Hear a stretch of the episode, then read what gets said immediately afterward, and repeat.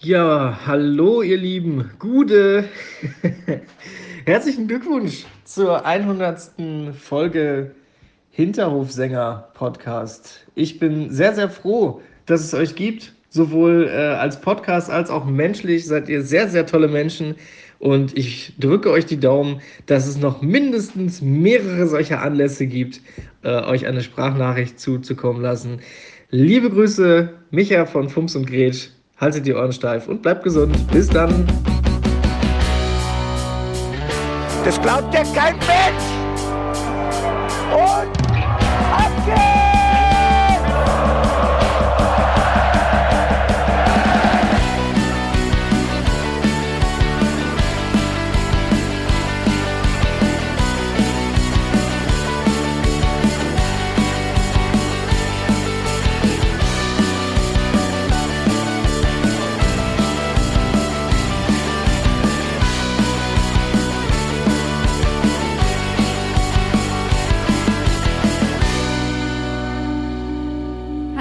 Herzlich willkommen zum Hinterhofsänger-Talk. Wir sitzen hier am Ostersonntag und sprechen über das Spiel Mainz 05 gegen Arminia Bielefeld. Mein Name ist Felicitas Boos und ich habe die menschlich tollsten Menschen an meiner Seite. Hallo Bene. Guten Morgen. Hallo Janni. Bene fragt nochmal nach, guten Morgen, was, menschlich toller Mensch, bin, bin damit wirklich ich gemeint? ist richtig, das, man weiß es nie so genau, ob ich das jetzt wirklich bin. Wir sind heute Morgen aber nicht nur zu dritt, sondern wir haben uns ganz kompetente Unterstützung äh, in Sachen Arminia Bielefeld dazu geholt. Und ihr Name fällt auf Twitter immer, wenn es darum geht. Deswegen freue ich mich, Sie ganz herzlich begrüßen zu dürfen. Hallo Eva Lotta Bohle. Hallo, guten Morgen, frohe Ostern, herzlichen Glückwunsch zur 100. Folge und danke, dass ich dabei sein darf. Eva, du, äh, du bist auch in der Big Band, ne? Ja, Hast du denn die, die Trompete, Posaune, whatever dabei? Äh, the- äh, ja also ich sag glaube ich lieber nein. Ich glaube, dann geht es besser für mich aus. Also, dann halten wir fest, weil heute 100. Sendung, und ich finde, wir sollten auch mal anstoßen. Äh, Trompaunistin Eva Lotter Bohle heute an der Sektflöte, darauf ein dreifach donnerndes Helau und äh, Prost. Auf die 100. Prost. Sendung, Leute. Auf die 100. Sendung. Auf euch. Prösterken. Man könnte meinen, nach 100 Sendungen sind wir halbwegs äh, eingespielt und kompetent. Aber wir haben ja so langsam nach über 100 Sendungen hinweg einen Plan entwickelt, wie wir das Ganze hier angehen. Deswegen sprechen wir nicht über das Spiel, sondern erstmal über das, was in der Woche vor dem Spiel passiert ist. Und äh, Bene, Jan und ich, wir hatten ja einen Sonntag ein gemeinsames Date mit ungefähr 700 anderen Mitgliedern vom 105. Denn die virtuelle Mitgliederversammlung, die außerordentliche virtuelle Mitgliederversammlung, hat am Sonntag stattgefunden. Möchtet ihr euch dazu äußern? Äh, ich fand, es lief extrem gut. Es gab überhaupt keine Probleme. Es war zwar so ein bisschen langsam, aber man hat das sehr bewusst gemacht. Es gab keine Verzögerungen, keine größeren Probleme. Also für eine digitale Abstimmung lief das top. Drei Stunden dead es gedauert. Also ich war super beeindruckt. Normalerweise, äh, es wurde ja vorher, wurden ja äh, Vergleiche so gezogen nach Nürnberg oder so, wo das letztes Jahr, Ende jetzt letzten Jahres mal probiert wurde, wo die Mitgliederversammlung bis 3 Uhr, 4 Uhr nachts gedauert hat oder sowas. Und das war gar nicht so. Es lief wirklich so einwandfrei. Selbst ich als ITler habe gesagt, das ist beachtlich. Also wirklich ohne größere Flaws, top. Und die, ähm, endlich haben wir das Leitbild verabschiedet. Das war echt mein, mein Highlight des Tages eigentlich. Und ich freue mich für alle Leute, die da so lange dran gearbeitet haben, für alle Vereinsmitglieder, dass wir dieses Leitbild endlich, endlich in den Verein aufgenommen haben. Ja, also das war wirklich allerhöchste Eisenbahn und es gab ja dann äh, tatsächlich in der Mitgliederversammlung noch den Antrag, das erst zu verabschieden, wenn wir uns äh, in der Präsenzveranstaltung äh, treffen können. Das wurde ja äh, zum Glück abgelehnt. Also Mainz 05 hat jetzt ein offizielles Leitbild und ähm, Bene, du als ITler hast natürlich auch ganz fleißig an der Übungsveranstaltung am Freitag äh, teilgenommen. War das denn da auch alles äh, so tippitoppi wie am Sonntag? Ich sag's mal so, die Veranstaltung hat 15 Minuten später begonnen, ohne irgendeinen Hinweis. Das, was nicht funktionieren würde, das, äh, was auch immer ist. Nee, also ähm, das war so ein bisschen holprig, fand ich den Start. Ähm, aber ja, Und ich habe gehört, da gab es auch schon Diskussionen zur Pausenmusik. Die war etwas ähm, äh, mittelamerikanisch angehaucht. Nee, ich glaube, so, das war das, das die schlimmste Aufzugmusik, die es gibt. Also so dieses, diese Musik, die du immer wieder abspielen kannst und die einfach in so einem Loop läuft. Und ich habe das auch am Anfang ein bisschen sogar äh, mit dem Handy aufgenommen, weil es so schrecklich war. Und äh, Stefan Hofmann hat dann, das Mikrofon war schon offen, er sagte so, können wir jetzt endlich mal loslegen? Und diese Musik darunter, ich gedacht, wenn das am Sonntag so läuft, dann, dann brauche ich ganz viel Alkohol, weil das war wirklich Hardcore. Und das wurde ja nun wirklich gut umgesetzt mit äh, teilweise Szenen von den Highlight Reels, äh, Tore von den letzten Jahren, äh, Fastnachtsmusik. Ähm, also das fand ich richtig geil, hat, hat sau Bock gemacht und hat mich auch ein bisschen wehmütig werden lassen, äh, weil das meistens halt natürlich die Musik auch ist, die vorm Spiel läuft, äh, wenn man im Stadion ist und äh, ja, da hab ich mein Herz ein bisschen geblutet. Können wir aber bitte über das Lied von Klaus Hafner reden? Das war, das war so, ich, ich kannte dieses Lied nicht. auch nicht. Es sollte dringendst Kultur werden, also Kulturgut, aber als abschreckendes Beispiel, wie es nicht laufen sollte. Also es ist ja offensichtlich den älteren Fans bekannt. Da merke ich dann, wie jung eigentlich mein Fan meins 05 Herz ist. Aber das, das hat mich wirklich aus den Latschen gehauen. Das also, war noch so trimmdig, oder? Da, da, haben, da haben die früher Konditionseinheiten bei Wolfgang Frank zugemacht. Also, diese, das war ja so Techno meets, ich, ich weiß es gar nicht mehr. Es, es, Äh, und dann Early Klaus Techno. Hafner da drunter. Ja, und dann vor allen Dingen im Dialekt auch immer rein. Bene, kann, muss- kannst du uns das einmal nachmachen, bitte? Ich, ich krieg's nicht mehr zusammen. Was, was war denn der Du warst Text so schockiert, eigentlich? oder Das war- Ich, ähm, ich habe mich so köstlich darüber amüsiert, aber ich habe es vollkommen ausgeblendet. Weil ich musste mich ja danach auch wieder ein bisschen fokussieren, weil ich durfte dann ja noch eine kurze Stippvisite im SWR aktuell machen. Äh, bin ich direkt äh, hinterher ans Stadion gebrummt und ähm, durfte dann irgendwie so für fünf Sekunden im, in den Abendnachrichten im Land, in der Landesschau sein. Da dachte ich mir, okay, cool. Immerhin zehn Minuten Videomaterial erstellt, dafür, dass ich zehn Sekunden drin sein durfte. Und irgendein Arsch hat äh, ein Foto von dir geteilt und drüber geschrieben, Mann, ist dem Bocchius die Quarantäne schlecht bekommen. Ich weiß nicht, wer es war, aber Junge, wenn ich dich krieg, äh, ich hau dir aufs Maul. Ich wollte sagen, dieser, dieser äh, Mann hört auf J.B. Kann das, kann das sein? Ja, das, das war der Bruder vom, vom, vom, vom Andreas Bocchius. Jonas oder Johannes. Der war das, ganz klar. Hast auf jeden Fall eine gute Figur gemacht, Bene. Top. Sehr informativ auch. Also ich habe gar nicht gewusst, dass man so viel Information in so wenig Zeit rüberbringen kann. Tja, das ist meine Spezialität. Es hat übrigens, fand ich, es war sehr, sehr gut, dass sich die Kandidaten, die für die Wahlkommission zur, äh, zur Wahl standen, nochmal vorstellen durften. Das hat doch einigen sehr, sehr gut getan, dass sie nicht nur das Foto auf der Webseite für sich haben sprechen lassen. Das wäre nämlich bei einigen in die Hose gegangen, um es ganz offen zu sagen. Und einer davon war definitiv Lars Leuscher, ähm, Rechtswissenschaftsprofessor, der diesen wunderbaren Satz gesagt hat, meine Frau hat jetzt gesagt, da hast du dich wieder reingenörgelt. Und das hat ihn einfach so sympathisch gemacht. Und ich freue mich, äh, diese Wahlkommission ähm, hat, hat mich einfach positiv gestimmt, hat auch ein gutes Signal gegeben, dass dieses Kapitel um Detlef Höhne und das, was jetzt alles passiert ist mit der vorherigen Wahlkommission, jetzt auch wirklich abgeschlossen ist. Also für mich hat sich das nach diesen drei Stunden auch wirklich angefühlt wie ein Neuanfang. Endlich mal auch ein Gremium, wo eine Frau vertreten ist. Das ist wirklich, äh, es wird langsam mal Zeit, dass Mainz 05 auch da mehr Repräsentation hat. Und ähm, deswegen finde ich das sehr gut, dass wenigstens eine von den fünf Personen halt weiblich ist. Absolut. Und da gebe ich dir auch recht, Janni, die haben alle davon profitiert, dass sie sich nochmal persönlich vorstellen konnten. Die da gab es einfach, ähm, ich fand gut, dass es vorher schon die Steckbriefe gab mit Fotos, äh, wo man nochmal gucken konnte, was macht derjenige überhaupt, warum wird der überhaupt vorgeschlagen für die Wahlkommission und man sich quasi schon vor der Mitgliederversammlung darüber im Klaren werden konnte, wen man vielleicht wählen möchte. Und dann aber eben nochmal zu sagen, hier, jeder kriegt eine Minute Zeit und kann nochmal auf den Punkt sagen, was er macht, wer er ist und warum er in diese Kommission reingewählt werden will, war gut durchdacht und hat ja auch gut funktioniert. wenn auch die Wahl irgendwie ein bisschen kurios war, dann ähm, habe ich mich super gewundert, als der ähm, äh, Vorsitzende, der Volker Baas, ähm, als er dann gesagt hat, ja, wir haben jetzt zwölf Stimmen, weil zwölf Kandidaten sind. Ich dachte so, hä?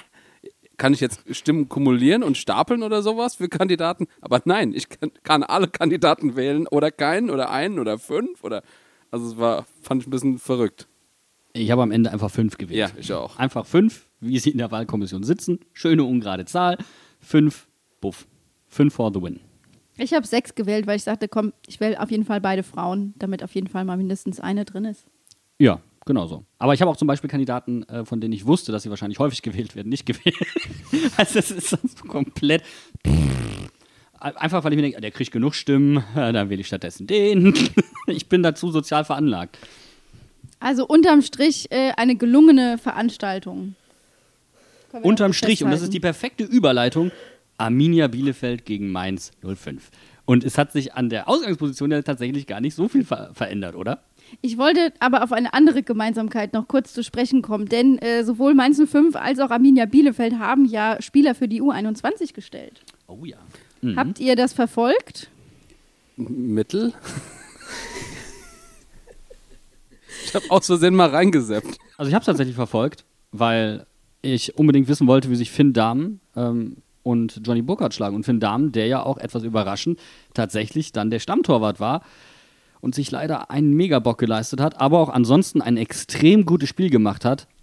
Also was der Junge fußballerisch drauf hat, das ist schon wirklich beeindruckend. Und ich bleibe nach wie vor dabei, ein Einwurf zum Torwart, wenn du so starken Gegenwind hast, ist das Dümmste, was du tun kannst. Da kriegt jeder Fußballer Probleme. Und ihm den Ball dann kurz vor die Füße zu werfen, ist auch blöd, anstatt den einfach auf die Brust zu werfen oder wie auch immer. Aber eigentlich ist die Regel, wirf das Ding nach vorne. Und dann ist gut. Aber bei so starkem Wind, ja, passiert. Ey, ganz ehrlich, shit happens. Und äh, ich hoffe, dass er da ähm, nichts bei zurückhält, weil er ist ein so guter Fußballer und das muss er sich einfach beibehalten. Ja, ich fand, ich habe es natürlich ähm, aus einer Bielefelder Perspektive angeguckt, wegen Amos Pieper und Arne Meyer. Arne Meyer, der ja auch äh, Kapitän der U21 ist. Und ähm, ich fand gerade die Abwehrreihe generell hat es echt gut hinten gemacht. Also jetzt vielleicht mal Wagnumann in der einen Situation ausgenommen. Aber generell fand ich, dass die alle sehr gut miteinander zusammengespielt haben, da ohne die Vorbereitung, die man ja eigentlich für so eine EM, glaube ich, auch haben sollte. Ähm, und ja, ich fand Finn Dahm auch äh, sehr gut im Tor tatsächlich. Ich fand auch schön, wie nach dem 1-1 dann irgendwie auch die komplette Mannschaft nochmal hinging und dieses, ja, einer für alle Motto irgendwie so ein bisschen hochgehalten haben. Das fand ich tatsächlich schön zu sehen. Und da ich sonst relativ wenig mit der Nationalmannschaft zu tun habe, ähm, habe ich mir die U21 tatsächlich sehr gerne angeguckt. Geht mir nämlich ganz genauso, denn du hast es gerade gesagt, äh, die leben das und haben das nicht bloß irgendwie als Motto irgendwo abgedruckt. Hashtag ZM, was mir nach wie vor schlaflose Nächte bereitet. Aber ich muss dir, ich muss dir recht geben. Also ähm, Stefan Kunz ist ja auch eventuell jemand, der äh, für die A-Nationalmannschaft in Frage kommt und wenn er das äh, so umsetzt wie bei der U21 und dann Oliver Bierhoff hoffentlich auch stiften geht, ist eventuell die Chance gar nicht so gering, dass da wieder Sympathien aufkommen könnten. Vor allen Dingen, wenn ein paar dieser äh, wirklich tollen Jungs aus der U21 hochgezogen würden. Ich fände es fast einen sehr krassen Einschnitt bei der U21, weil Stefan Kunz halt mit der Jugend gerade so gut arbeitet. Äh, fände ich es fast ein bisschen schade und äh, fast ähm, das Damo, also Damoklesschwert nicht, aber ähm, es wäre fast eine zu große Aufgabe, die Nationalmannschaft zu machen, nachdem er, ähm, nachdem er die Jugend halt so jetzt äh, vorangebracht hat. Und da, ihm das jetzt zu nehmen oder ihn so in Anführungszeichen zu befördern, das fände ich einfach ein bisschen schade, weil ja, guckt euch mal die U21 an. Was haben die in den letzten Jahren geholt? Die sind äh, Olympia Zweiter geworden, ähm, EM gewonnen, irgendwie sowas. Ja. Also, ähm, was da für Spieler auch jetzt äh, gerade ähm, wieder zum Zug gekommen sind, also das ist wirklich bombastisch und ähm, der macht da einfach eine mördergute Arbeit. Und man darf nicht vergessen, tatsächlich vier Spieler im Kader, die alle aus dem Mainzer NLZ stammen. Ne? Also Lennart Grill, Torwart, der auch bei Mainz gelernt hat. Äh, Finn Dahm, logischerweise auch Torwart. Ähm, an der Stelle sei nochmal auf die Sommerreportage verwiesen, wer sich das gerne anhören müsste, äh, möchte. Im zweiten Kapitel geht es da nochmal drum. Aber auch Riedle Baku und dementsprechend ähm, Johnny Burkhardt. Und ich, diese U21 und Levin Östunali war ja bis vor kurzem quasi auch noch dabei, ist einfach definitiv ein Zeichen dafür, wie sehr bei Mainz 05 auf die Jugend gesetzt wird und die halt auch gerade aus dem eigenen Stall kommt. Und deswegen macht es mir immer wieder Spaß, die U21 zu gucken. Denn im Gegensatz zur A-Nationalmannschaft, wo du erstmal wechseln musst von Mainz, damit du irgendwie Beachtung findest, siehe Riedle Baku, ist bei der U21 das Tor da immer relativ weit offen für gute Talente. Ja, und gerade Johnny Burkhardt, äh, Bene, du hast es ja letzte, letztes Mal so schön gesagt, der soll sich mal ordentlich das Rohr freiblasen äh, bei der U21. Ähm, hat ja funktioniert, oder, Bene? Ja, hat sich frei gepasst. Ja, Aber die Vorlage war schön, oder? Kann man so machen. ja und vor allen Dingen den, den Fehler von Finn Dahmen ausgebügelt. Ne? Mensa, Bube, halte zusammen. Das haben sie richtig gut hingekriegt. Da machen wir doch jetzt noch ein kurzes Päuschen und dann sprechen wir drüber, ob Finn, äh, Finn Dahm, sag ich schon, ob Johnny Burkhardt seine Leistung aus der U21-Nationalmannschaft auch in der Bundesliga auf den Platz bringen konnte. Leute! Erstligaspieler Rose! Gibt's irgendwelche Einwände? Nein! Okay! Okay!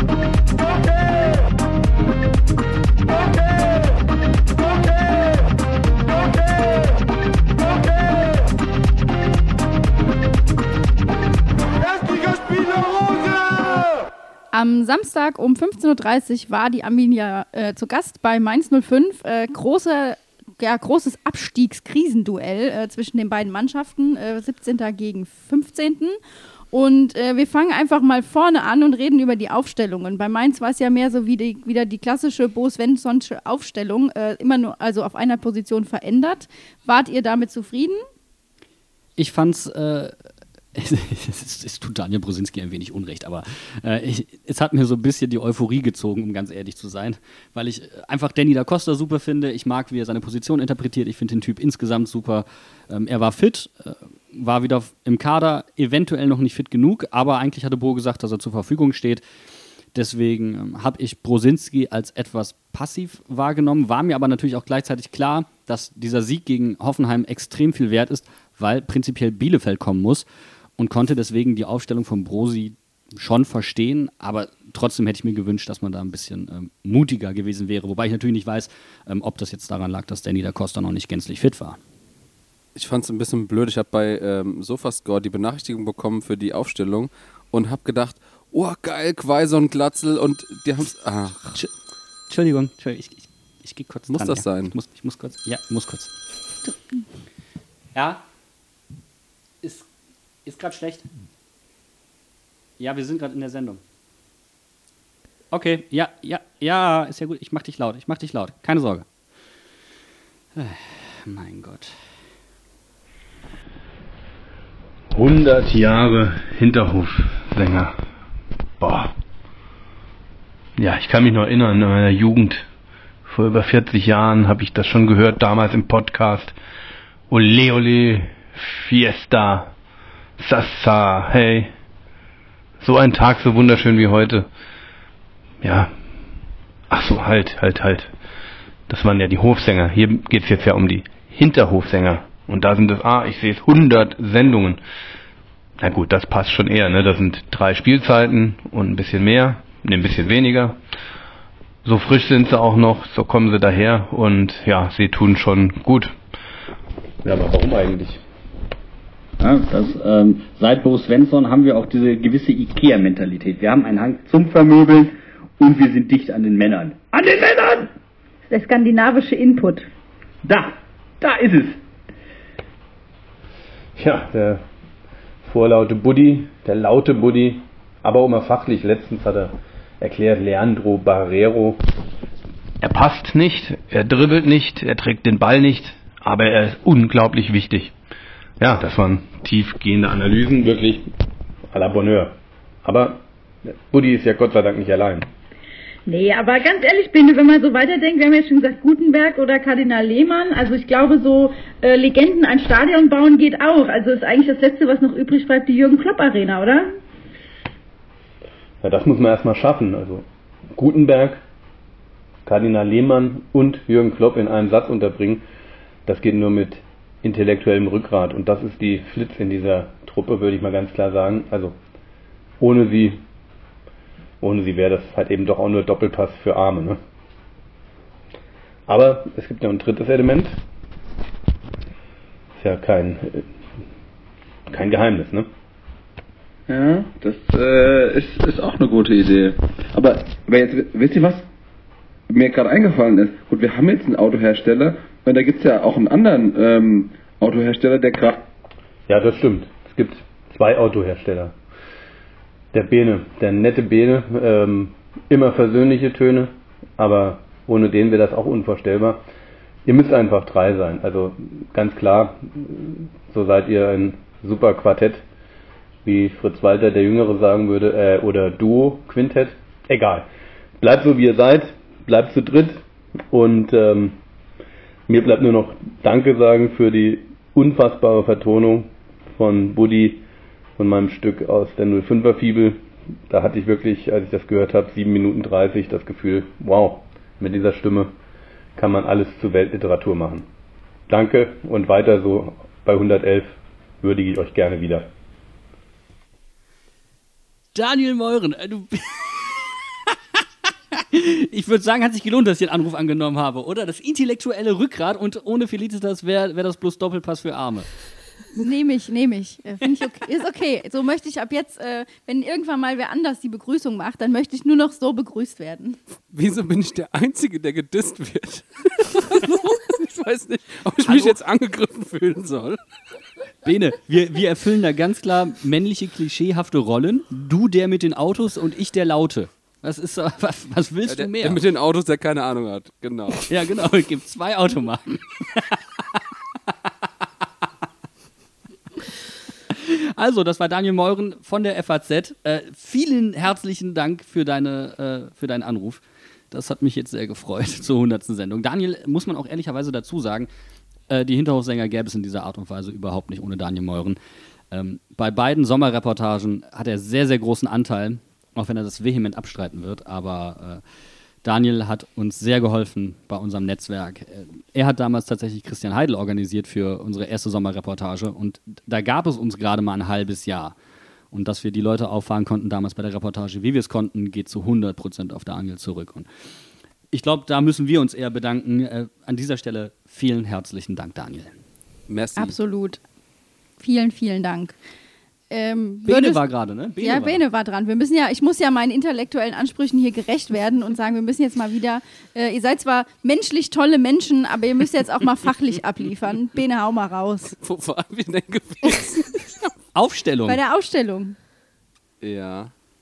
Und Sofascore. Ach so, ja genau, äh, Sofascore. Ähm, ja, ich habe mich schon gefreut, weil dann war irgendwie noch eine äh, alte Aufstellung oder irgendwie so das, die, das Ende von dem letzten Spiel. Und da war nämlich noch äh, Quaison vorne im Sturm. Quaison Glatzel hätte ich extrem geil gefunden. Äh, fand ich dann aber im Endeffekt mit Johnny auch gut.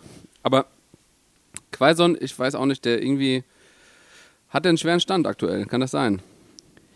Sehe ich ähnlich, weil es ja auch ähnliche Spielertypen sind. Burkhardt und Quaison. Quaison vielleicht noch nicht ganz fit, kam vielleicht ein bisschen angeschlagen von der Nationalmannschaft zurück, keine Ahnung. Wobei das auf Burkhardt ja eigentlich auch zutrifft. Ähm, ich weiß ja nicht, Eva, mich würde mal deine Meinung da, dazu interessieren, weil du ja auch die U21 geguckt hast. Ich finde, bei der U21 kommt man sehr gut sehen, was Johnnys Problem derzeit ist. René Adler hat zwar die ganze Zeit gesagt, das ist eine Stärke, das ist so ein Garten- und Straßenkicker, Gartenfußballer, ist mir irgendwie ein ganz neues Wort. Gartenfußballer. Wer, wer hat denn bitte einen so großen Garten, dass er da Fußball spielen Ein kann? Feld-, Wald- und Hä? Der Gartenfußballer. Garten muss nicht groß sein, dass man da Fußball spielen kann. Ja, aber also so wie Johnny Burkhardt spielt, muss er groß sein. Ich glaube, das können wir festhalten. Und ich finde, man hat gesehen, was sein Problem ist. Ähm, er kommt nicht schnell genug zum Abschluss und er ist manchmal etwas zu verspielt. Und ich finde, das hat man auch gestern dann und wann gesehen. Ja, es ist fast ein bisschen gemein, weil ich habe mir auch schon ein paar Mainz-Spieler angeguckt in dieser Saison und eben auch dieses ähm, U21, äh, diese paar Spiele, wo er eben auch Teil davon war. Und wie gesagt, am Ball theoretisch finde ich ihn stark und finde ich, hat er auch gute Ideen. Aber sobald es zum Abschluss kommt, keine Ahnung, war ich halt als Fan der gegnerischen Mannschaft so ein bisschen so, ja, also er ist vielleicht jetzt nicht der gefährlichste Abschlussspieler. Das soll wirklich überhaupt nicht gemein klingen, aber es ist halt, geht so ein bisschen in die Mentalität über. Ich mag trotzdem sehr, was ähm, er theoretisch für sein Alter schon auf das Feld bringt. Also das ist einer von denen, wo in der Kreisliga dein Innenverteidiger-Kollege ruft, lass ihn schießen, der kann nix! So, der so kann einer. nix. Mehr Schießelosse. Ja, ja, genau. Immer bei diesen Schüssen, die gerade die so relativ knapp vorbeigehen. "Ja, Kannst du schießen lassen. Hast du gesehen, wo der vorbeiging oder hast, hast du das vorher geschätzt? Aber ich schließe mich da an. Also, äh, das ist wirklich was, was wir auch in Mainz jetzt schon seit längerem beobachten, dass er einfach irre gut spielt und äh, sich aber wirklich nicht belohnt. Und ich hoffe ja jede Woche darauf, dass ich irgendwann mal sagen kann, so, jetzt hat er sich endlich belohnt, aber es war ja diese Woche wieder nicht der Fall. Mich hat gewundert, dass Adam Soloy auf der Bank starten darf, äh, denn der hat ja für Ungarn auch ein Tor geschossen. Der hat zwar, glaube ich, einen Elfmeter verwandelt, ne? Er hat sogar zwei, Zwei geschossen. geschossen. Ja, okay. Der heilige Adam. Ähm, nee, aber dass der dann auf der Bank äh, bleibt und äh, Bobby startet, hatte ich vielleicht nicht auch nicht so unbedingt erwartet, weil Bo ja doch äh, eher den Hang dazu hatte, in der Vergangenheit Adam äh, von, von Beginn an spielen zu lassen. Aber vielleicht ist der alte Mann dann auch nach einem nationalen Mannschaftseinsatz ähm, eher müde. Ich habe eine Frage, weil es mich tatsächlich interessiert. Wir kommen da ja später noch zu, aber hättet ihr zum Beispiel dann gedacht, vielleicht für so ein Erfolgserlebnis, dass man Burkhardt hätte den Elfmeter schießen lassen sollen? Ähm, tatsächlich nicht, weil einfach Mainz hat ja den, diesen Bundesliga-Rekord der meisten ähm, Elfmeter am Stück verwandelten. Der meisten verwandelten Der Elfmeter am Stück. meisten am Stück verwandelten Elfmeter. Danke, Herr Statistikprofessor. Und äh, da hat ja, haben wir ja schon gesagt, gefühlt hat eigentlich jeden davon Daniel Brosinski geschossen. Und deswegen hätte ich das auch so beibehalten. Ich kann den Gedanken total nachvollziehen. Ich weiß aber nicht, ob das bei ihm so viel gebracht hat. Und ich muss ehrlich sagen, wenn du den Elfmeter schon ansprichst, eigentlich habe ich mich in dem Moment aufgeregt, weil er sich aus dem Zentrum rausdreht, für mich eigentlich schon die falsche Entscheidung trifft und nicht auf Djanga, sprich auf Boetius ablegt, der wirklich blank im, im, äh, an, der 16er-Kante steht. Und das wäre safe ein Tor gewesen. Aber er hat halt wirklich, er hat auch dieses Überraschungsmoment, dieses Wilde, was auch so ein Karim Onisivo mitbringen kann, ähm, was so manchen Verteidiger zur Verzweiflung bringt. Und für mich hätte es gestern tatsächlich zwei Elfmeter geben müssen, zwangsläufig. Aber ähm, das war nicht spielentscheidend. Aber bevor wir jetzt hier die Fetzen fliegen, schieben wir das einfach hinten raus und reden später darüber. äh, wie warst du denn mit der Aufstellung von Bielefeld äh, zufrieden oder war das, war das erwartbar, wie Bielefeld spielt? Ja, also hinten war klar, dass Pieper ja rausrücken muss, ähm, wegen seiner gelb gesperrten Karte. Wenn wir da kurz auf unseren Bully-Special-Auftritt zurückkommen, finde ich das, hat man merken können, ich war nicht so top vorbereitet, weil ich dachte, vielleicht kann Pieper ja auch seine ja, gute Energie aus der U21-Nationalmannschaft schöpfen. Nein, ähm, daher war Van Horn relativ klar. Wir haben sonst eigentlich keinen zentralen ähm, Innenverteidiger mehr. Ähm, und dann halt vorne Flapp und Vogelsammer statt Klos drin. Konnte ich ein bisschen nachvollziehen, weil Klos wohl auch immer noch ein bisschen angeschlagen ist von äh, dem Spiel gegen Leipzig. Ähm, ja, generell gab es so zwei, drei Personen, mit denen ich nicht komplett d'accord gegangen bin, unter anderem auch Okugawa. Und ich hätte in dem Spiel tatsächlich auch gerne Fabian Kunze von Beginn an gesehen. Vogelsammer fand ich, äh, an Vogelsammer kann man sehr gut sehen, was der Plan war tatsächlich. Also man hat gesehen, dass sich ähm, Frank Kramer, Frank ist richtig, ne? Frank Kramer, Frank Kramer, äh, ich, Christoph Kramer, Frank Kramer, das ist wild inzwischen in der Bundesliga. Ähm, man hat sich Hoffenheim angeguckt, die Diagonalbälle, die langen Bälle an die Seite, an die äh, Außenverteidiger und man hat da Vogelsammer, der einfach körperlich sehr, sehr robust ist, der sich auch wirklich reingehauen hat, gegen Daniel Brusinski gestellt. Das hat zu einer Kopfballchance geführt, aber ansonsten hatte Bielefeld gefühlt bis zur 70. Kein wirklichen, keine wirkliche Torgefahr ausgestrahlt. Was aber meiner Meinung nach vor allen Dingen daran lag, dass Mainz damit gerechnet hat. Und jetzt wird es ein bisschen kompliziert, weil ich das Spiel nämlich mir nicht nochmal angucken konnte. Deswegen korrigiert mich bitte, wenn ich das falsch beobachtet habe. Aber für mich hat Mainz deswegen nicht probiert, mit hochstehenden Außenverteidigern wie sonst so extrem hoch zu spielen, sondern tatsächlich probiert das Mittelfeld, das Zentrum mehr mit den Außenverteidigern zu überlagern. Dadurch hat du eine bessere Absicherung, die langen Bälle konnten nicht so greifen, wie Bielefeld sich das gewünscht hat. Man hatte mehr Ballbesitz im Zentrum, hatte die Dominanz, das war das. Äh, und man kam einfach wirklich zielstrebig tief rein. Und man hat es dann aber auch außen logischerweise nicht breit gemacht und hat deswegen auch keine Flanken gespielt. Das hat am Anfang sehr, sehr gut funktioniert, hat aber auch dazu geführt, ähm, dass Leandro Barrero immer wieder in gefährliche Situationen kam, weil er wirklich tolle Tiefenläufe gemacht hat, mit denen Bielefeld aus der Tiefe des Raums null rechnen konnte, die wirklich, ich meine, äh, das passiert nicht nur Bielefeld, das ist Leipzig passiert. Also von da hinten so durchzulaufen, ist klasse.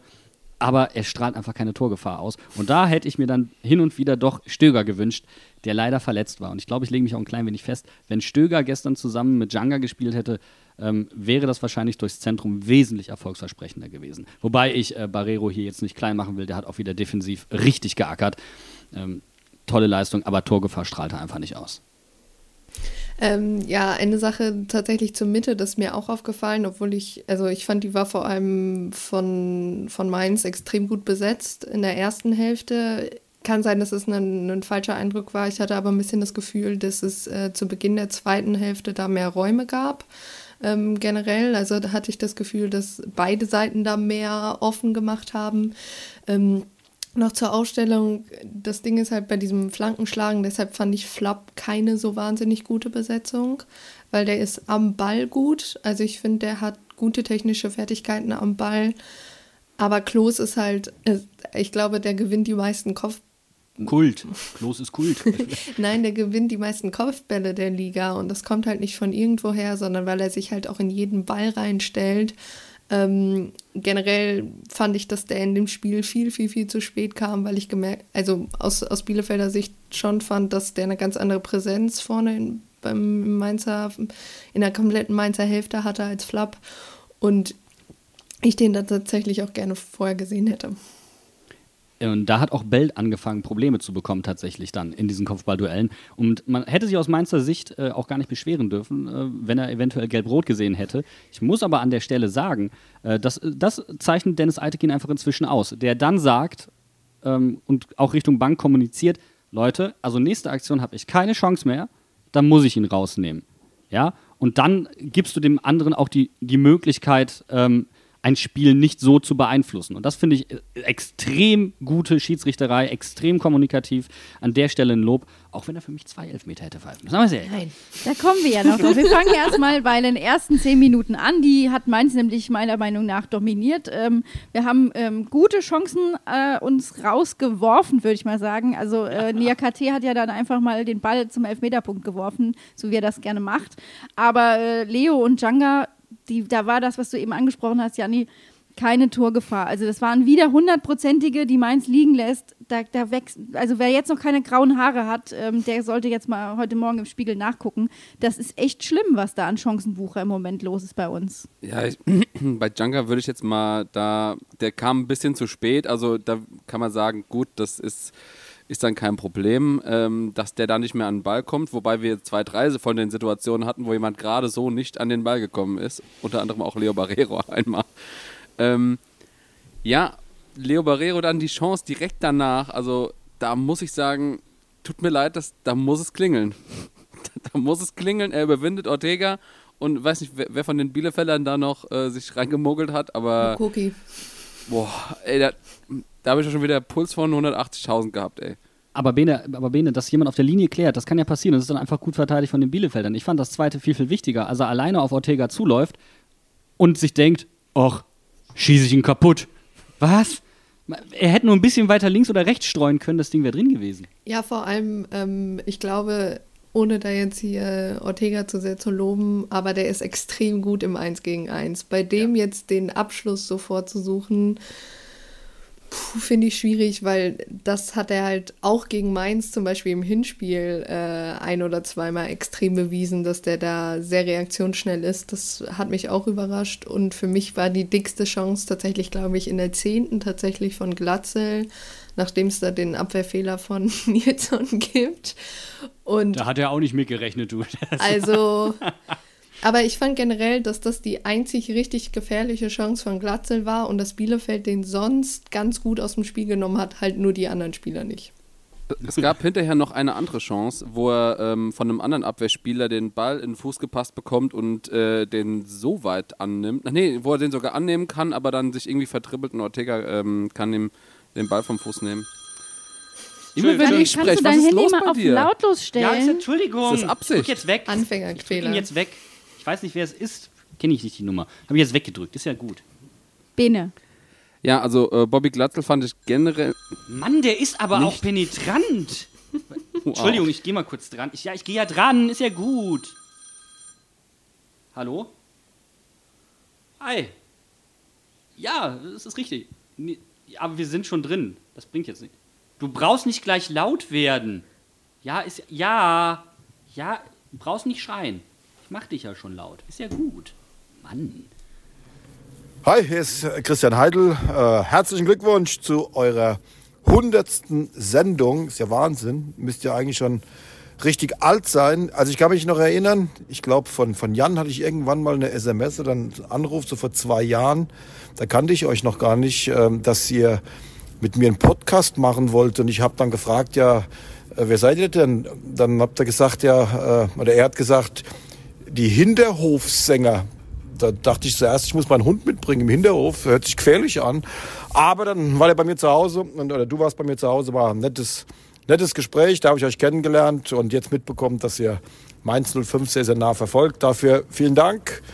Auf weitere 100 Sendungen oder auf 400, dann feiern wir einfach die 500. Alles Gute, vielen Dank und feiert schön eure 100. Sendung. Viele Grüße, euer Christian. Weißt du, weißt du, aber das kann er, weißt du? Sich erst in die Sendung drängeln und dann noch Ansprüche stellen. 500 Sendungen. So als ob das hier Lallapup wäre. Ja, also dann müssen wir das auf jeden Fall, müssen wir jetzt schon ausrechnen, wann die 500. Sendung ist, damit wir jetzt schon mal die Einladung aussprechen können. Ja, also okay, Christian, äh, hast dich reingemobbt oder wie Lars Leuschner sagen würde, hast dich reingenörgelt. ähm, darfst bei der 500. Sendung dabei sein. Vielleicht sogar live. Also auch äh, in der Opel Arena vor 35.000, genau. Ja, also im Gegensatz zu den Mainzer Stürmern hat äh, Christian die Lücke gefunden und äh, sich genutzt. reingesetzt und genutzt die Chance.